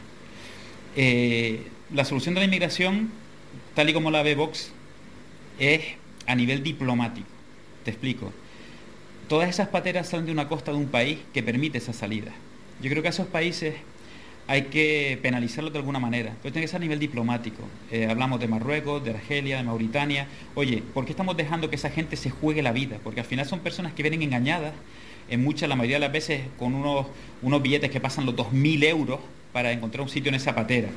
Entonces, la propuesta de Vox es muy clara. Eh, control en origen y ayudar a los países en origen con muy poco dinero se pueden hacer muchas cosas en, esos países de origen y evitar a que esas personas tengan que jugarse la vida y cruzar el mar. Una vez llegada esta situación que logramos ayudar a la gente en origen, pues yo creo que esas personas nadie querría salir de su casa realmente. Si tú estás bien en tu país, ¿cómo te la vas a jugar? Pero si no tienes un futuro, si hay mucha corrupción en esos países, si el rey de Marruecos se dedica a comprarse aviones o pisos en París, mientras un porcentaje muy muy grande de esa inmigración que viene a Canarias es marroquí, con lo cual estamos diciendo que no están huyendo de zonas de guerra, ni persecución religiosa, ni por razones de, sexo, como puede ser la lesión del títoris en muchas partes de África. Entonces, ¿qué es lo que está pasando? ¿Por qué estamos permitiendo esa entrada de inmigrantes irregulares de esa manera? ¿no? Pues en temas económicos, como tú bien acabas de decir. Entonces yo, eh, eso es una parte que hay que trabajar a nivel diplomático. Oye, las personas que quieran huir por motivos de, de, guerra o de mutilación o este tipo de cosas tan graves, oye, vamos a agilizar los consulados que los consulados y embajadas de España tramiten el, tema de asilo de una manera correcta, para que esas personas que quieren huir de esa miseria, eh, a través de los consulados y las embajadas, vengan de una manera legal, con lo cual vengan en avión, vengan en su sitio, no se jueguen la vida en esos viajes, porque al final el recorrido por África es criminal. Estás en manos de esas mafias que quieren dinero y no les importa las personas ni la seguridad de las personas. Si tramitamos todas estas vías de, escape de esos países en guerra a través de consulados y embajadas, oye, estamos haciendo un favor muy grande a esas personas y realmente seamos sinceros, España necesita una inmigración, pero necesita una inmigración legal una inmigración de gente que quiera venir a trabajar, con su contrato de trabajo, con, respeto a la cultura que se encuentra. Y eso es lo que quiere Vox realmente. A nivel, vamos a pasar, digamos, un, pasito más adelante. Una vez que el inmigrante irregular llega a las islas, ¿qué podemos hacer aquí? El Parlamento, la Comunidad Autónoma de Canarias tiene competencias solo en menores. Eh, a nivel de, mayores ya no tenemos esa competencia. Pero bueno, a nivel de mayores, ¿qué es lo que propondría yo a, a nivel comunidad autónoma? Oye, exigir el cumplimiento de las leyes que se cumpla la ley de extranjería, la ley de inmigración, que significa, oye, se hace un expediente, si cumple los criterios se queda y si no se va automáticamente. Todo lo que no sea la deportación inmediata de un inmigrante, digamos, ilegal, que no cumple esos criterios que hablamos antes de asilo por razones de, guerra o mutilación o, persecución religiosa, oye, tiene que ser deportado de manera inmediata. Todo lo que no sea eso está alimentando las mafias, está alimentando el riesgo. Como te comentaba, una niña y una mujer murieron hoy llegando a Lanzarote en una patera. Salieron las noticias, lo pudimos leer. Oye, son cosas que no se pueden mantener ni pueden permitirse. Pero claro, hay que hablar claro en este aspecto. Hay un convenio que no mucha gente sabe entre, el Reino entre España y el Reino de Marruecos para la deportación de menores no acompañados. No se está cumpliendo. Oye, a nivel Estado vamos a hacer que se cumpla la ley de inmigración, que se cumplan esos convenios con Marruecos. A nivel Comunidad Autónoma de Canarias, que tenemos competencia de menores, tú me acabas de dar unos datos. Cuando oyes hablar a, la, a Noemí Santana, todo está perfecto, no pasa nada. Pero nos hemos reunido con vecinos de Santa Brigia, nos hemos reunido con vecinos de Chamán, nos hemos reunido con vecinos de Vegueta. Todos tienen un denominador común. Sí dan problemas. Son centros con problemas. Pero ellos dicen que no, que no pasa nada, que están bien dotados. Y claro, los centros, me refiero a bien dotados los centros de, todo tipo de infraestructura, de alimentación, de todo. Pero claro, la realidad no es la que nos cuentan los vecinos. No tiene nada que ver lo que cuentan los políticos en el Parlamento de Canarias con la realidad de la calle. Yo lo que pediría es que esas personas se van de su pedestal y caminen por los barrios que vayan a los barrios del Lazo, que vayan a la isleta, la zona del Canarias 50, que vengan aquí a, la zona de Vegueta, que vayan a Pedro Infinito, que vayan a los barrios y ahí se darán cuenta dónde está la realidad de los problemas del día a día de los canarios. Nos, comentaban en una zona, oye, que pues que aparte de que cómo nos están cuidando la ciudad de Las Palmas de Gran Canaria, que este, este tripartito lo tiene totalmente abandonada en cuanto a limpieza, seguridad, iluminación, jardines, pues que una zona se estaba devaluando muchísimo, los precios de la vivienda estaban cayendo y cada vez estaba accediendo, pues, eh, pues digamos, eh, personas que, que venían de manera no legal, que podían acceder a un alquiler, que tal y cual, y el barrio estaba devaluando. Entonces, claro, todos están protestando, pero el, ayuntamiento no ve estas cosas, con lo cual no está ayudando a los barrios para que sigan tirando para adelante. Y, claro, eh, estos son disparate tras disparate, pero les oyes hablar y no hay ningún problema, todo está bien. Lo único que llegaron de acuerdo en el Parlamento de Canadá es que se votó por unanimidad fue aprobar una ley que permitía que los MENAS se instalaran en residencias universitarias, hoteles y demás. Estuvo en el Parlamento de Canarias el, representante de la FECAI, la Federación de Islas, ¿no? y comentaba que mensualmente los 2.400 menores cuestan a los canarios 6 millones de euros. Eh, estamos hablando de, pues hacemos la cuenta, pero vamos, 6 millones de euros eh, mensuales cuando hay nueve canarios que mueren diariamente esperando por la ayuda de la dependencia, pues digamos que es sangrante. ¿no? Hoy podíamos leer también en la prensa que una mujer eh, que tenía reconocido el grado 1 de, discapacidad llevaba seis meses esperando por la ayuda de la dependencia y no había llegado.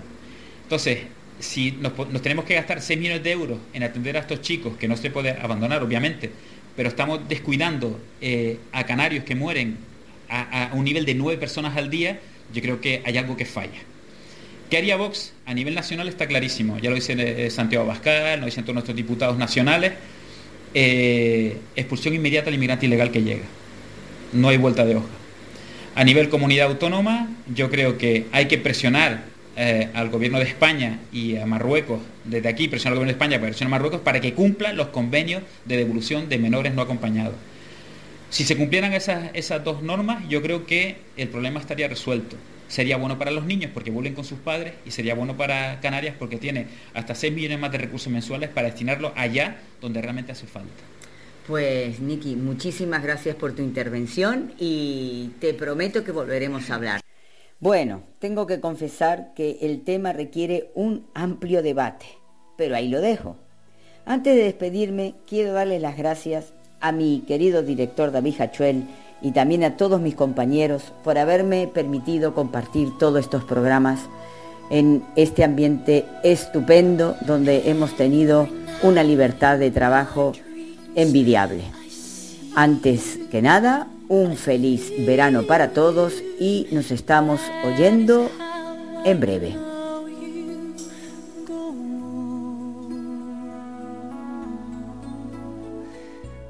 Escuchas Faikan Red de Emisoras, Las Palmas 91.4.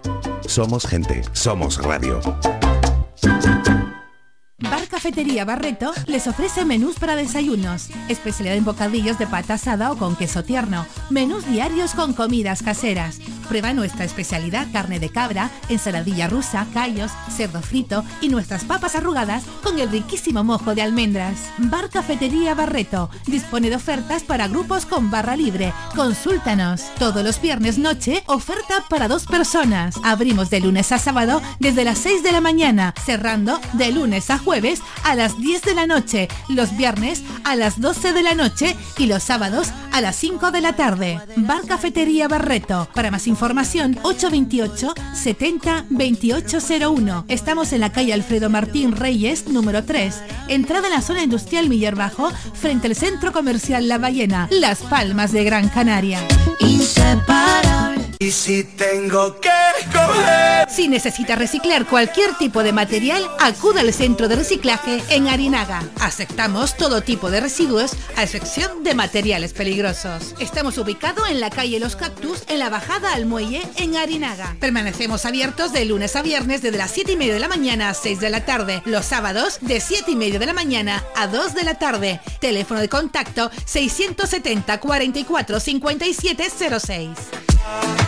Me quedo, me quedo, me quedo.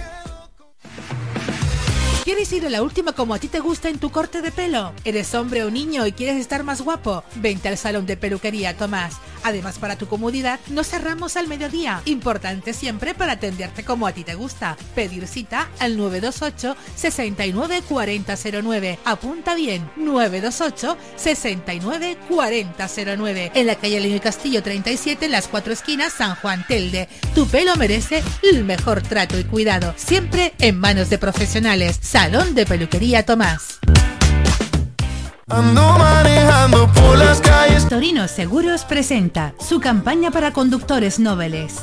Que mi niño se acaba de sacar el carnet y le quieren cobrar por el seguro una barbaridad. Torino Seguros desde 199 euros al año. Que me piden 500 euros más por meter a mi niño en mi póliza. Torino Seguros desde 199 euros al año. Que me sale más caro el seguro del coche que el propio coche. Torino Seguros desde 199 euros al año. Y es que Torino Seguros es la única empresa comercializadora de seguros a estos precios. Torino Seguros, calle 8 de marzo, local 1 en Los Picachos. Teléfono o WhatsApp 683 386 150. Recuerda, si quieres ahorrar, Torino Seguros. Somos gente,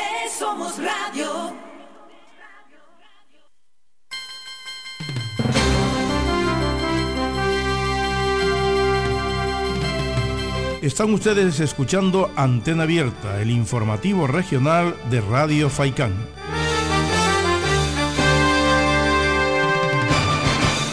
Pues aquí continuamos, señoras y señores, eh, en Radio Faicán, aquí en Antena Abierta, en este último programa de esta temporada.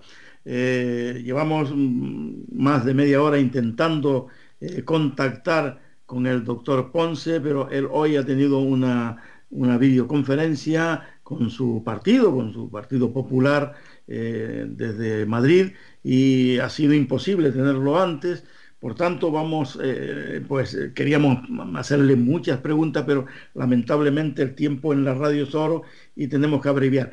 El prestigioso neumólogo y parlamentario canario por el Partido Popular, don Miguel Ángel Ponce, le dice en las redes sociales a don Pedro Sánchez y a su ministra de Sanidad, doña Carolina Darias, que no vendan humo con el cuento de las plazas de sanitarios en Canarias y les recuerda a ambos dos que gracias al tirón de orejas de Europa, al fin habrá oferta pública de empleo extraordinaria. Y esto es una buena noticia, sin duda. También les recuerda el doctor Ponce que Canarias es la que más ha abusado de los sanitarios con contratos basura. Así de claro habla el doctor Ponce dentro y fuera del Parlamento Regional. Parece mentira, dice, que esto suceda precisamente en Canarias, teniendo una ministra de Sanidad de esta tierra.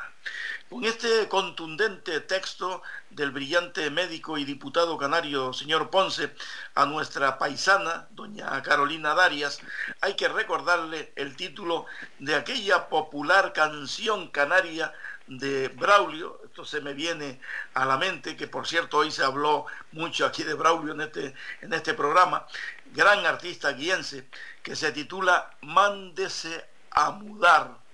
Y eso es lo que se le dedica Carolina Darias y sigue por, esta, por esos senderos. Mándese a mudar, doña Carolina. Quizás le venga bien a la excelentísima señora Darias. Eh, y hoy, hoy nos hemos enterado, por otra parte, que en los últimos siete días la COVID-19, que sigue cometiendo estragos, produjo 40 muertos, 40, ¿eh? 40 muertos en Canarias. Y en 90 días, desde diciembre de 2018 a febrero de 2019, la gripe produjo 69 fallecidos en Canarias. Y Sanidad sigue diciendo, tranquilos, tranquilos, ya pasó el pico de la séptima oleada, esto era una, una gripe eh, leve. ¿Cómo se entiende todas estas contradicciones de sanidad? Doctor Ponce, muy buenas tardes. Muy buenas tardes, don David. Lo primero quiero pedirle disculpas porque no quería faltar a la cita hoy que sé que ya cogen vacaciones, pero como bien nos ha dicho, ha dicho, estaba en una videoconferencia con los 17 portavoces de sanidad del Partido Popular y con la señora Ana Pastor y la vice y la, y la, y la encargada de la de la, eh, la parte de sanidad del, del, Partido Popular a nivel nacional y estábamos hablando pues de, de, muchas cosas que usted acaba de decir ahora, ¿no? De, de, de cómo está nuestra sanidad en nuestro país, de, cómo vamos a seguir trabajando después del verano eh, a nivel parlamentario para estar bien coordinados. Eh, sabe que hay cambios en el, en el Partido Popular a nivel nacional, hemos, hemos conocido también las nuevas personas que también están liderando toda la parte sociosanitaria y la verdad que no podía no podía desconectarme porque porque claro estábamos todos pues en una reunión muy intensa y, y la verdad que lo lamento mucho pero bueno, por lo menos podemos estar algunos minutos y, responderle a sus preguntas como no podía ser de otra manera. ¿no? Lo primero, pues mire, hemos hablado de eso, además, acabamos de hablar de eso, de lo que acaba de decir usted de, la, de las oposiciones. ¿no?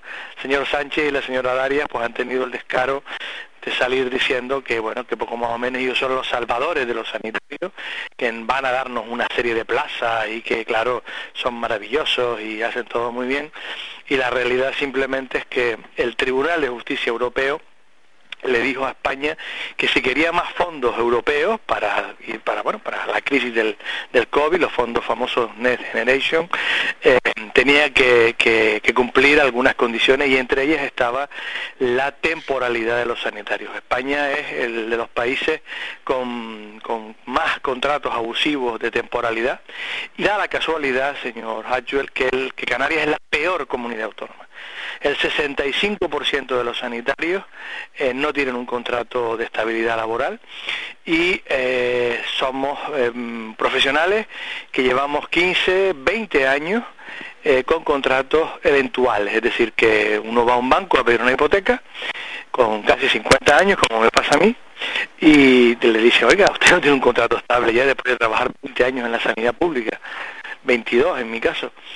Pues no lo tenemos, señor. Mm, ah, usted imagínese, ¿no? Es una auténtica vergüenza. Esto a nivel a nivel de cualquier empresa privada eh, hubiera supuesto una, una, un, juicio, ¿no? Y, y, una, y una, una condena a esa empresa, ¿no? Es decir, a nadie se le ocurre que después de 20 años uno no tenga una, una fijeza o por lo menos si te despiden haya una indemnización. Un sanitario en Canarias, esto hay que decirlo claro, a día de hoy se le puede despedir después de 20 años y darle cero euros de indemnización. Esto está pasando, esto es una realidad. Sí, claro, encima luego nos dicen que hay pocos médicos, que hay pocos enfermeros.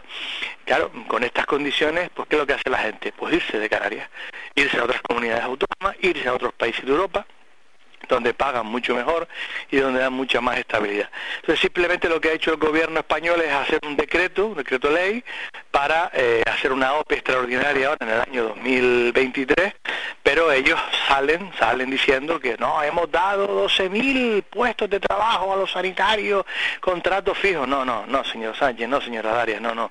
Es que ha sido Europa quien se lo ha obligado. Y si no lo hacía este año, iban a ustedes a tener problemas con los fondos europeos. Y esto es la gente tiene que saberlo.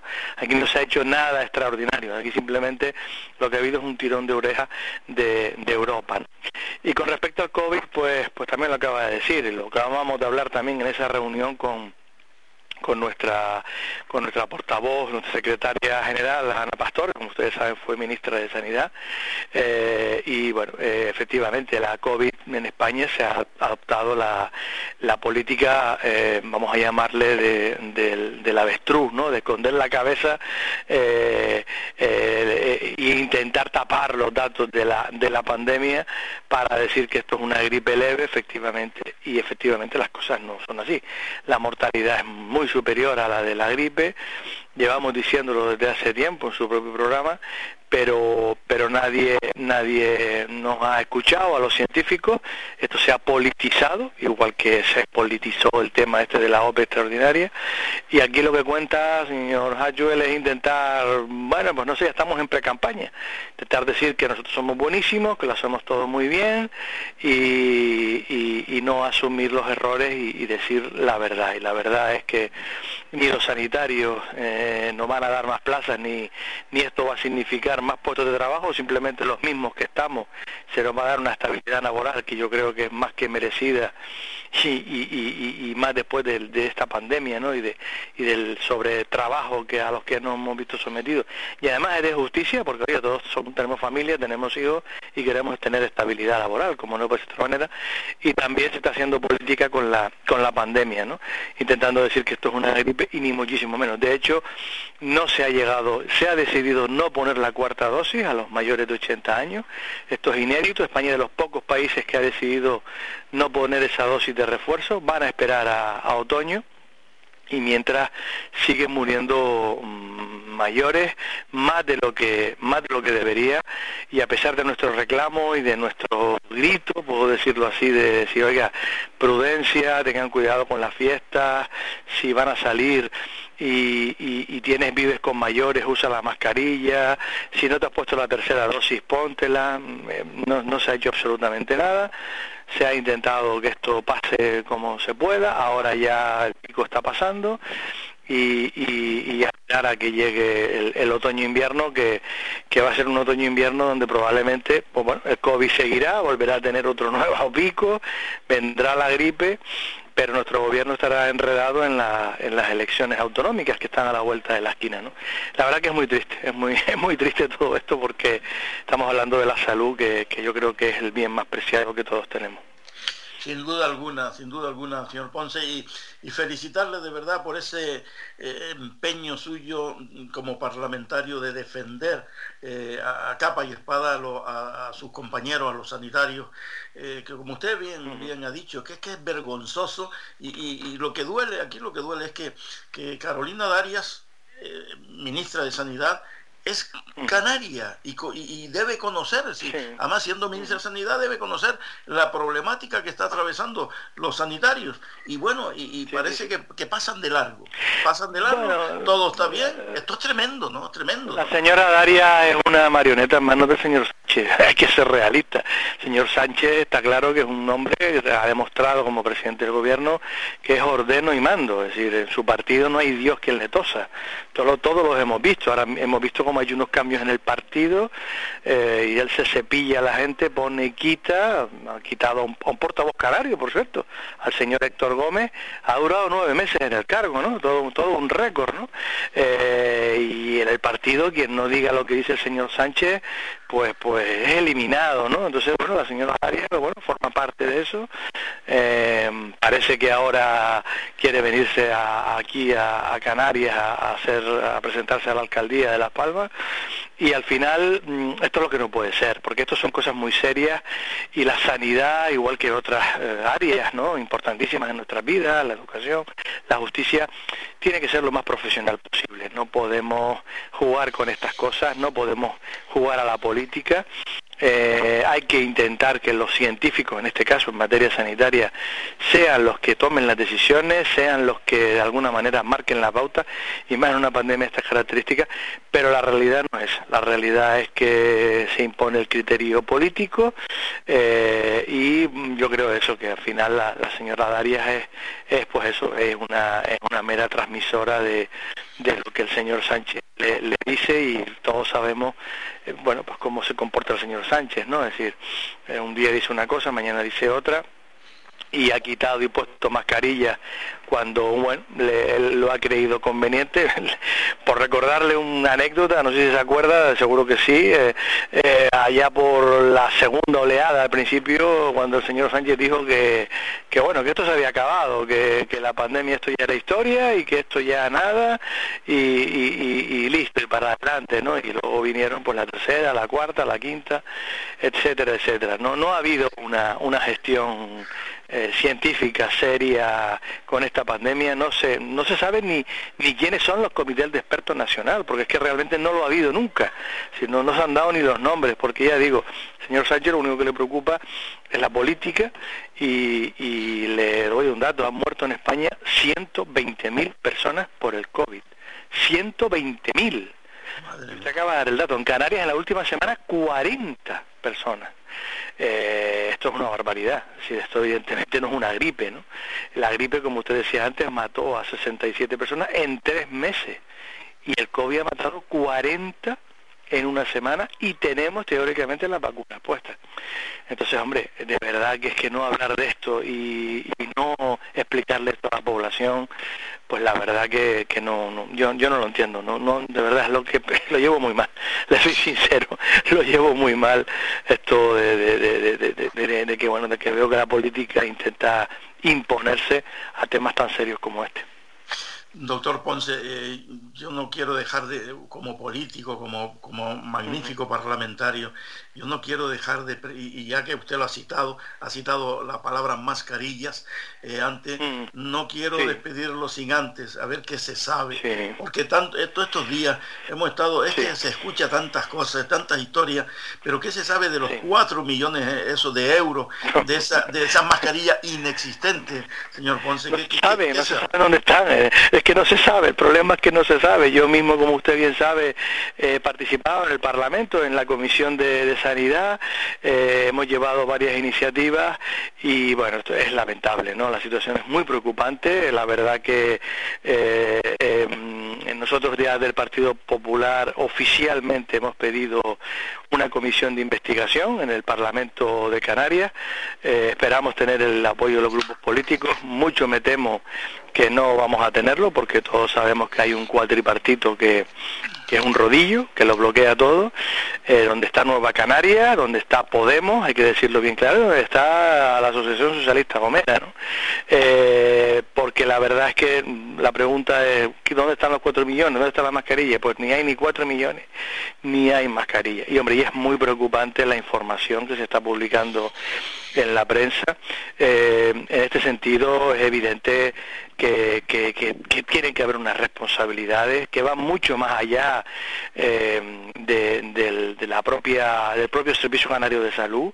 Eh, es evidente que aquí tienen que haber responsabilidades políticas y al final el último responsable de ese comité que decidió la compra de mascarillas y, y empresas, una empresa coches, ¿no? Para, para comprar mascarillas. Fíjese usted que tendrá que ver los coches, el motor y las, y las ruedas con unas mascarillas, ¿no? Yo no, no acierto a comprender mucho esta, esto, lo, que, lo que ocurrió.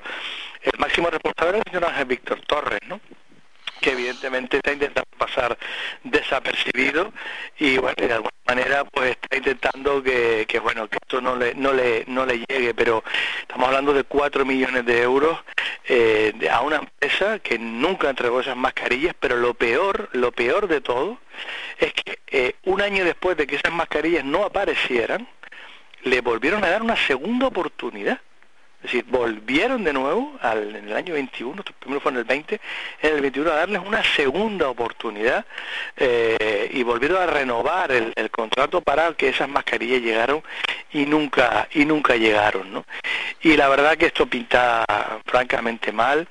Eh, eh, es evidente que, bueno, de alguna manera la gestión que se hizo de todo eso, pues bueno, tiene, tiene elementos muy preocupantes también yo siempre he reconocido que el momento era muy, muy, muy complejo, muy complejo. Yo lo viví en primera persona, era un momento dificilísimo y, también eh, de alguna manera eh, puedo entender que, que, bueno que la gestión de conseguir mascarillas en aquel momento no era nada fácil y por supuesto la presunción de inocencia eh, ante todo, ¿no?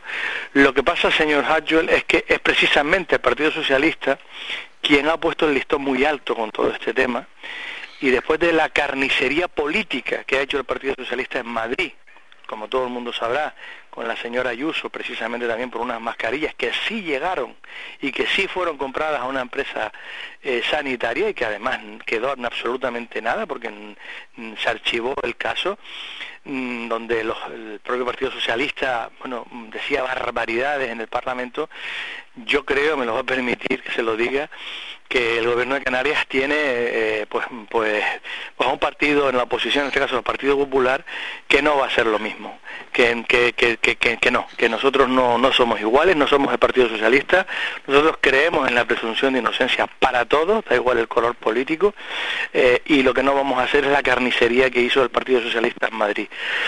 nosotros sí que, evidentemente, pedimos que esto se investigue, son cuatro millones de euros del erario público, eh, probablemente tendrán que haber responsabilidades políticas porque evidentemente aquí hay cosas que no, que no cuadran, pero sí que es verdad que, que, entendemos que, que, bueno que esto tiene que ser la justicia quien quien de alguna manera dilucide lo que lo que lo que lo que ha ocurrido. Es evidente que hay se ha publicado en prensa cosas realmente preocupantes pero tampoco vamos a hacer lo que hace el Partido Socialista, ¿no? que es eso, es un ataque terrible. Mire, otro ejemplo fácil es el de, el de la corrupción, ¿no? Es decir, al Partido Popular lo echaron del gobierno por el caso Gürtel, ¿no? Como todos bien saben, y ahora ha habido una sentencia del Supremo de los ERE de Andalucía y el Partido Socialista sale diciendo que no, que, que no, que esta gente no, esto, este señor Chávez y el señor Grillán son, son gente honesta e incluso ya van a entender que van hasta casi indultarlos. ¿no? Esto es lo que no puede ser, ¿sabes? decir, mi corrupción es buena y la del Partido Popular es mala, ¿no? Entonces, bueno, mm, presunción de inocencia, que los jueces analicen el tema, que se investigue, eh, pero evidentemente es muy preocupante la situación porque porque son cuatro millones de euros, ¿eh? es mucho dinero y, evidentemente aquí han habido personas que se han lucrado eh, en un momento además tan difícil como la pandemia. Eh, de gusto hablar, hablar, con usted, señor Ponce, sinceramente, porque, porque bueno, no, no oculta nada, habla clarito, clarito, eh, y, bueno, es lo mismo que cuando da un diagnóstico médico eh, muy claro y que, se, entienda clarito, que la, gente lo entienda muy claro, que es lo importante. Yo, siempre lo digo, yo, siempre lo digo, cuanto más le expliques al paciente su enfermedad y su tratamiento, más lo fidelizas, ¿no? Para que lo cumpla, ¿no? Eh, y en política, pues ah, es igual, intentar explicar las cosas, hombre, nadie está en posición de la verdad, todos nos equivocamos, pero es verdad que la gente, a la gente hay que decirle las cosas claras. Doctor Ponce, que tenga usted un feliz verano, es lo que le deseo. Muchísimas gracias por su magnífica colaboración aquí con nosotros y hasta, hasta una próxima temporada, si Dios quiere. Perfecto, descansen mucho, cojan, cojan fuerza y, también el mensaje de prudencia que siempre les envío como sanitario.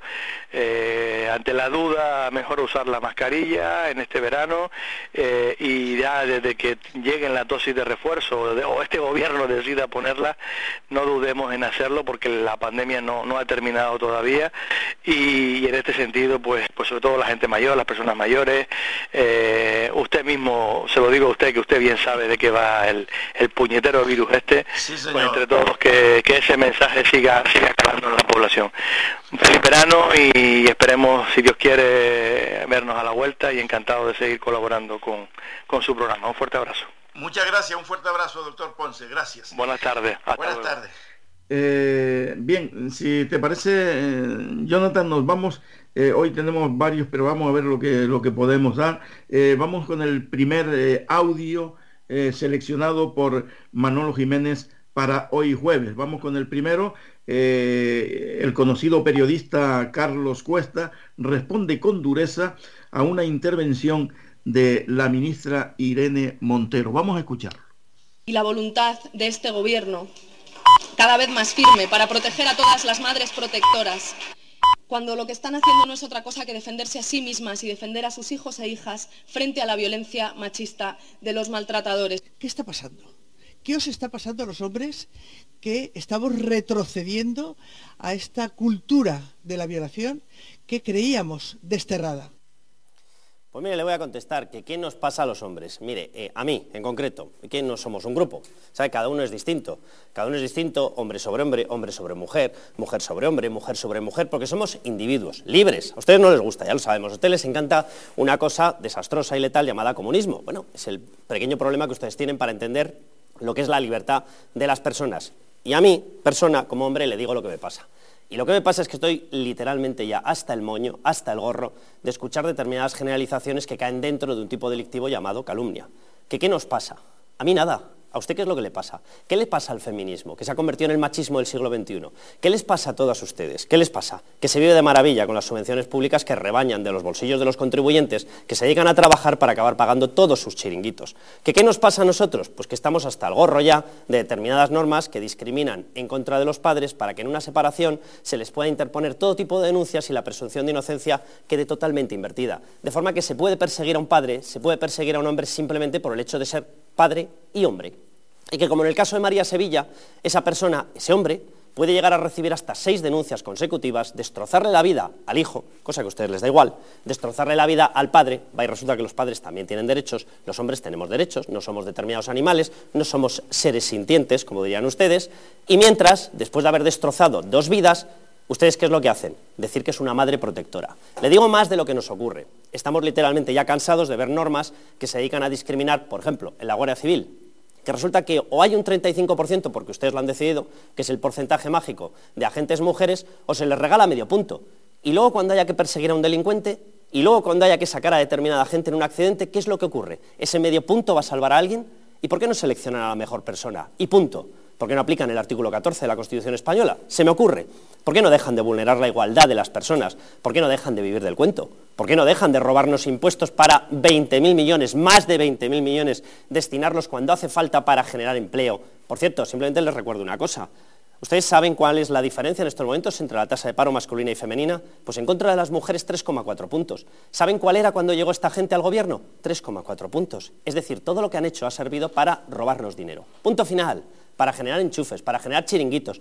Todo esto es lo que nos pasa. Estamos hasta el gorro, señora. Estamos hasta el gorro de que se nos criminalice como si fuésemos poco menos que una especie de manada generalizada. Estamos hasta el moño de que se oculten estadísticas, porque se dedican a ocultar estadísticas, porque nos encantaría saber, por ejemplo, exactamente cuál es el porcentaje de secuestros de niños por madres y de secuestros de niños por padres. ¿Para hacer lo que hacen ustedes? No, simple y llanamente para callar la boca de toda esta colección de calumnias y de injurias. Simplemente porque a diferencia de usted, ni siquiera la voy a generalizar, resulta que gente como yo, no me voy a generalizar, defendemos a la persona, defendemos los derechos fundamentales, defendemos la libertad y no criminalizamos a nadie. Simplemente pedimos que actúe la justicia contra la persona que comete un crimen.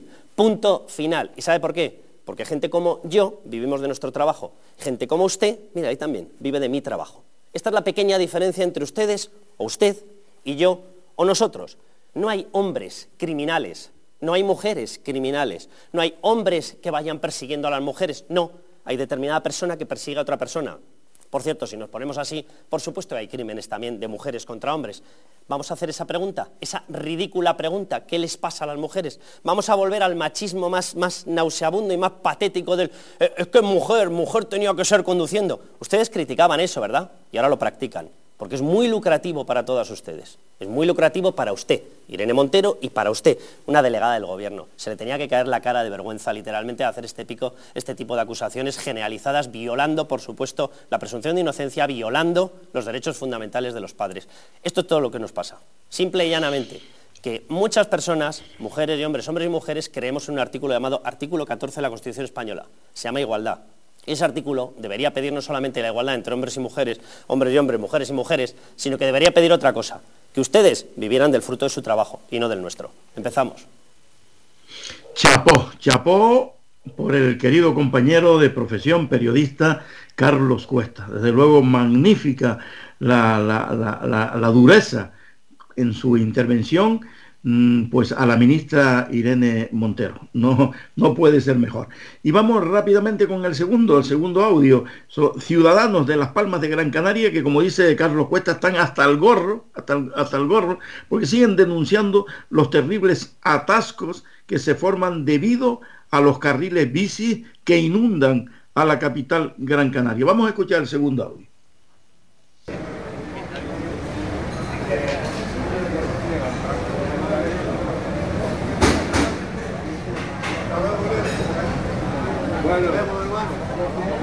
Que se vea, esta es la política de movilidad del alcalde de Las Palmas.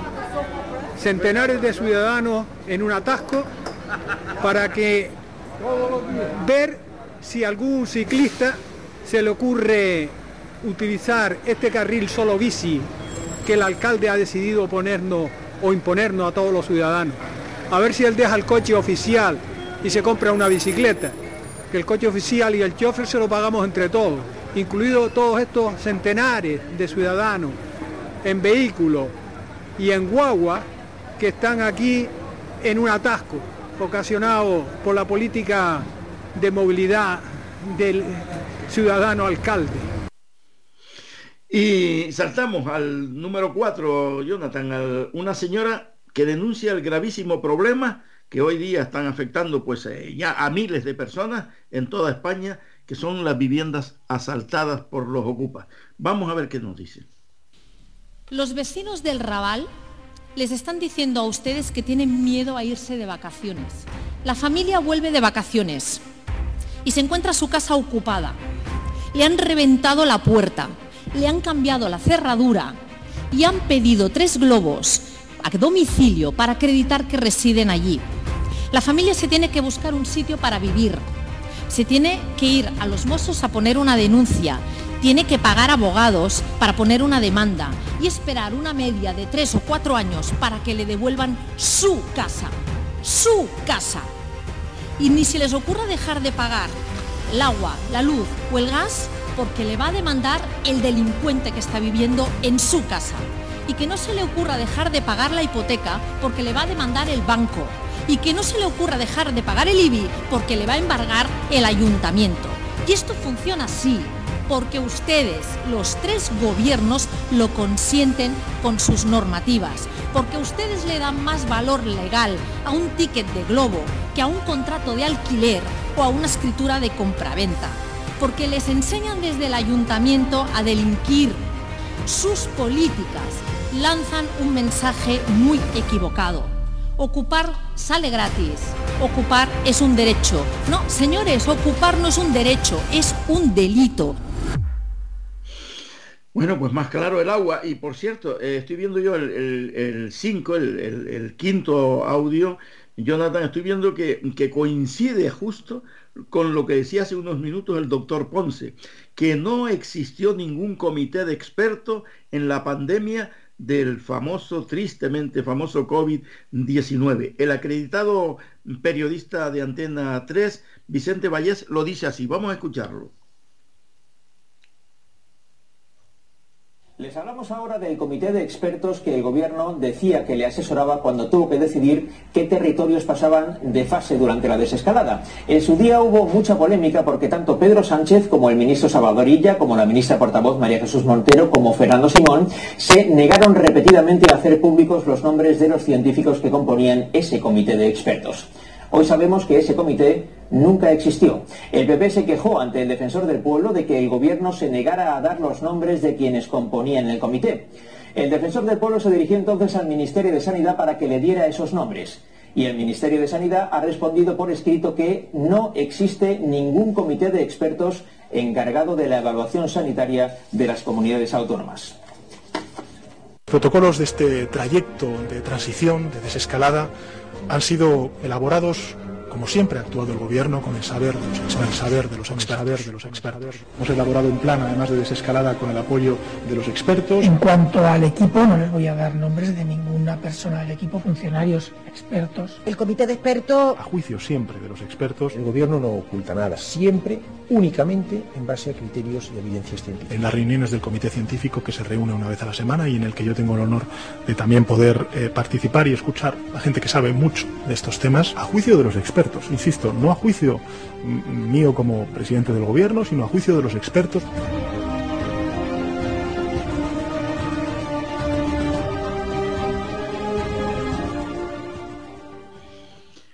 Qué vergüenza de país, Dios mío, qué vergüenza. O sea que eh, a pesar de que no existió ningún comité de expertos en la tristemente famosa pandemia del COVID-2000, eh, el COVID-2019, bien digo, como bien lo ratificaba hace unos momentos el doctor Ponce en, este, en esa intervención que tuvo con nosotros, pues ahora eh, el, compañero periodista destacado de Antena 3, Vicente Vallés, confirma que no existió ningún comité de expertos y todavía el presidente del gobierno sigue RQR que sí, que sí existió. Desde luego es una, una vergüenza, esto es una locura, una vergüenza de país, una auténtica locura eh, la que estamos viviendo, sin duda alguna.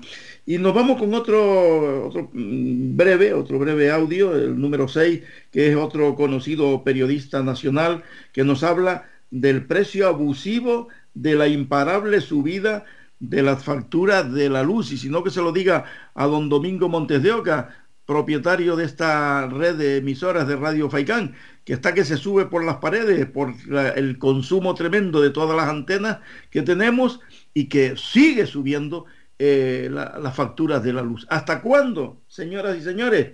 Pues bueno, vamos a seguir mm, eh, recibiendo mentiras, que no, no, que ya no, que, va a bajar la luz. A ver, va a bajar no, al precipicio. Vamos a escuchar el audio número 6, eh, Jonathan. Vean estas imágenes que les vamos a mostrar. Son de una manifestación contra el encarecimiento de la vida. Los partidos de la oposición y los sindicatos, comisiones obreras y UGT saliendo a las calles para protestar contra el precio abusivo del recibo de la luz. Pero no, no ha sido hoy.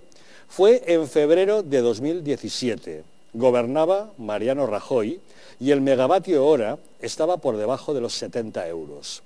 Hoy ha superado los 700 euros. En abril de 2018, Pablo Iglesias, megáfono en mano, se manifestaba ante la sede de competencia para denunciar que el precio de la luz era abusivo. El megavatio hora estaba a 61 euros y 42 céntimos. Un gobierno que protege a la gente tiene que enfrentarse a las eléctricas. No se puede consentir. Necesitamos al menos un gobierno patriótico que entienda que poder encender la luz, que poder tener calefacción es un derecho y que las tarifas son abusivas. El 24 de febrero de 2015, Pedro Sánchez, en la oposición, atacaba al presidente Rajoy por la subida del recibo de la luz.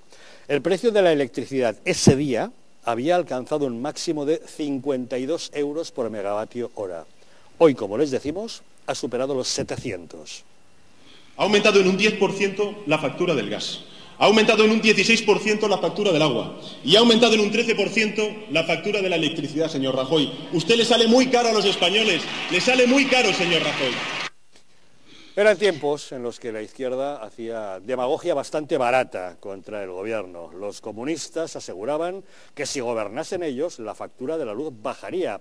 Consideraban escandalosa la subida de entonces, que era del 4%. Ahora, que están en el gobierno, pagamos la factura de la luz más cara de la historia. Cuesta 10 veces más que hace un año. Hoy, la media ha sido de 544,98 euros el megavatio hora.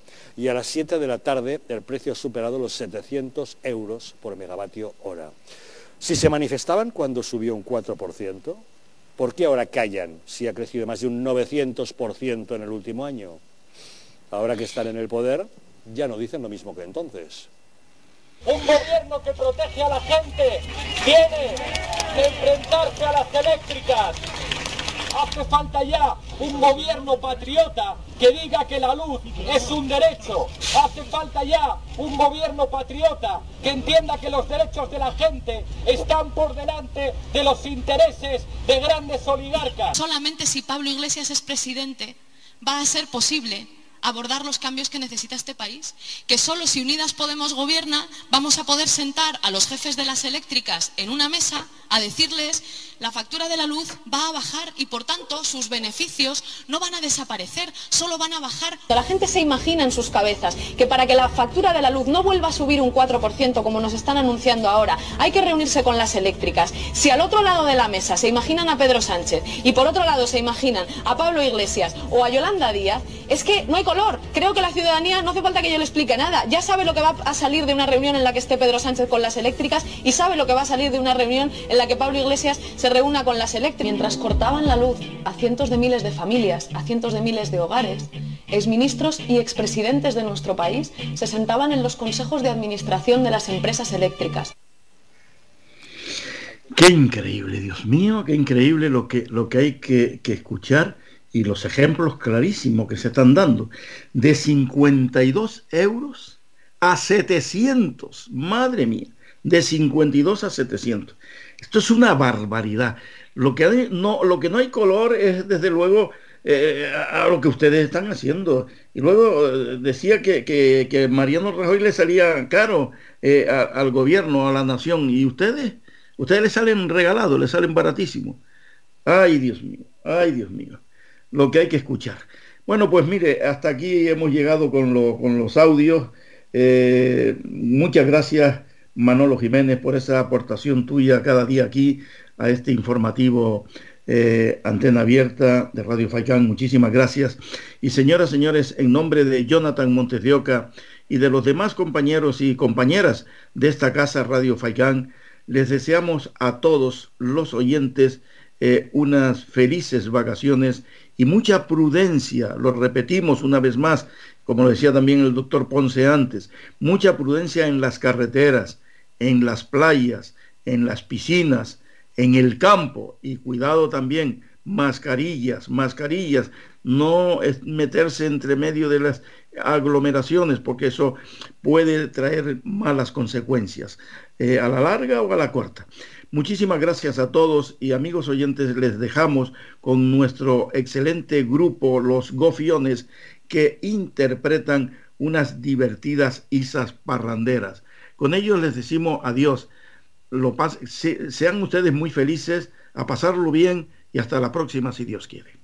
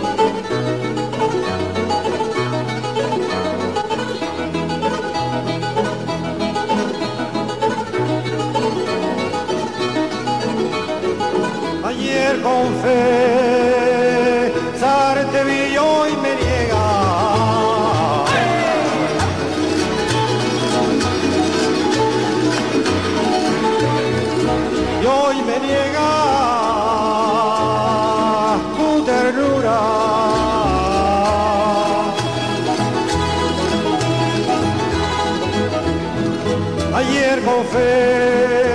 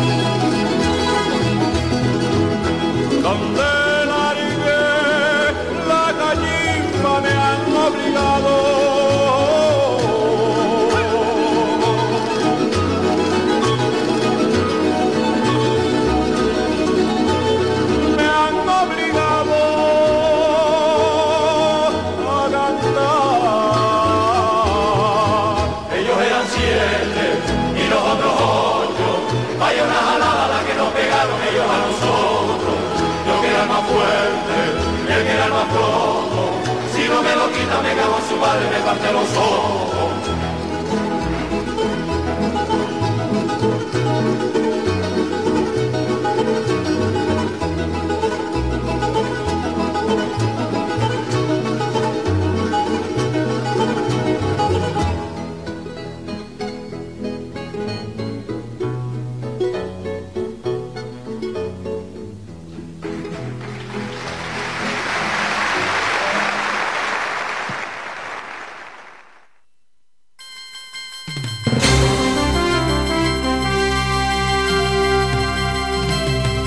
Radio Faicán les ofreció el informativo regional Antena Abierta.